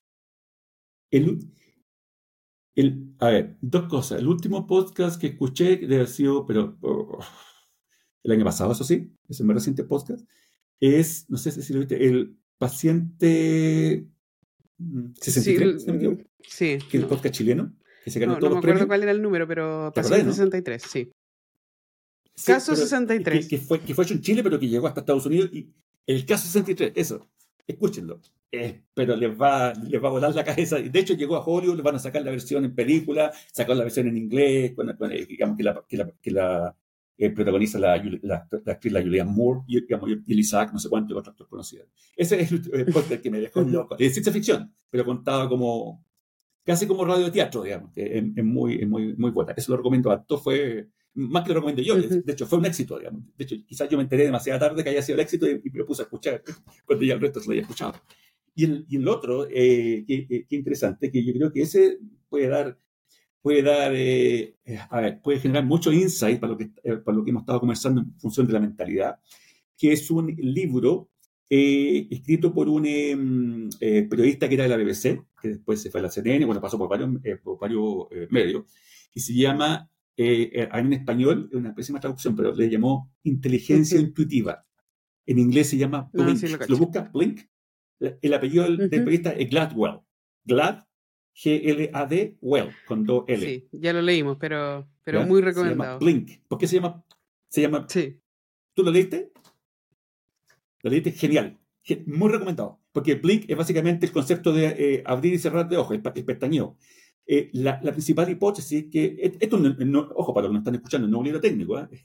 hecho por un periodista en general, la principal hipótesis que, que explora el, el, libro, este que fue un bestseller, básicamente el hecho de que los humanos podemos tomar muchas decisiones, las estamos tomando eh, a cada rato, pero no teniendo más información, vamos a tomar mejores decisiones. Lo que él explora básicamente la inteligencia intuitiva, cómo con la intuición incluso podemos tomar decisiones iguales o mejores.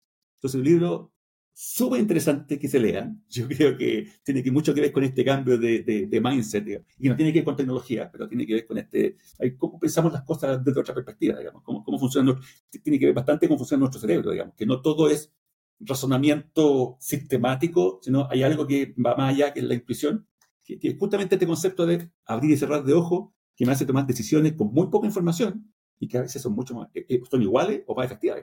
Y Gladwell las, comprueba, digamos. Él no es un psicólogo, no, no, es un científico, digamos, pero hace varios experimentos chotos, digamos, y realmente llega a conclusiones muy, muy interesantes. Yo se lo recomiendo a la gente. Si tú lo leíste, te, vas a dar cuenta. Sí, lo leí y después me quedé pegada con Outliers, con Fuera de Serie, que también es un libro de él muy bueno. Ah. en general, él, él escribe muy, muy buenos libros. tiene, muy, muchos libros que... Sí, escribe muy buenos libros. Sí, sí, sí. Y, y, y, lo escribe de tal forma que te llega, que te llega ahí a la médula, digamos. Son, son libros que te hacen Oye, ¿y series? ¿Tenéis tiempo para ver series o no? Interesante. ¿O no hay mucho tiempo? Sí, sí, mira, la última que vi que me dejó loco, claro que la última temporada como que nos mandó decepcionando por lo larga en realidad, porque se pueden ahorrar unos capítulos. Es una serie que se llama Manifesto. Manifesto de, un avión que ah, desaparece. ¿Es una serie? Yo pensé que era una película. Está en Netflix. No, en Netflix. En Netflix es, un, es, un, avión que, que, se supone que está basado en un hecho real de una aerolínea mm. de Malasia, que en el, en el año 2014 de, desapareció misteriosamente, nunca más se puede. Bueno, pero este llevaba la pseudo ciencia ficción, es bastante interesante, son eh, cuatro temporadas, eh, muy buena porque, a ver, no es spoiler, pero básicamente así comienza. Eh, uno, unos eh, eh, pasajeros que estaban, norteamericanos que estaban de vacaciones en Jamaica, en particular en Montego Bay, y tienen que tomar el vuelo de regreso a, a Nueva York. Y el vuelo dura como ocho horas y algo. Bueno, y de hecho, es más, cuando yo empecé a ver la serial, la primera imagen es aeropuerto, aquí la, la, típica cuestión de aeropuerto, cha, ya, yo casi la cambio. Y de repente digo, yo, ok, suben, abordan, ¿cierto? Y en el medio del, vuelo, eh, turbulencia. Fuerte así, ¡pam! todo asustado, listo. Llegan a Nueva York y se dan cuenta que casi todo el aeropuerto está vacío, salvo la gente de, de la, del, FBI y otros organismos policiales. Se bajan pasajeros y se preguntan, oye, ¿por qué está la policía, el sistema de inteligencia? ¿Qué, qué pasó? Y le dicen, ustedes se desaparecieron cinco años. No deberían estar acá. Y ahí comienza todo. No quiero hacer spoiler. Este no es spoiler, de hecho, la primera parte. Ahora, ahora voy a tener que, verla, ¿viste? Muy, muy, muy, muy interesante. y te agarra, te agarra mucho. Te agarra, y empiezan a pasar, son varias historias en paralelo, digamos, y uno después está con la hipótesis, ya, pero, ¿qué puede haber pasado? Hasta el final todavía no lo tiene tan claro. Y después, pero esa es la última que vi, es muy chora, muy chora. Yo la recomiendo porque hace pensar bastante también. Es ciencia ficción, pero, pero, pero no es tan fácil dilucidar cuál es la causa, digamos, de, digamos, de cómo, por qué llegan a eso. Así que la recomiendo. Manifesto. Eh, manifesto se llama. Bueno. Manifesto. Avión, avión. Por si acaso alguien quiere buscarla, sí, avión, avión. manifesto. Oye, eh, podríamos estar hablando dos, tres horas más. Yo estoy, estoy segura que sí. Así que te voy a volver a invitar en algún momento. Porque sí, ha sido un honor. Encantado, encantado. Y siempre ahora pasa lo mismo. Ahora sí, ahora sí, te, sí. Voy, te, voy a invitar a hablar de Me encantaría que fuera así. Nuestras reuniones vamos a hacer una tradición.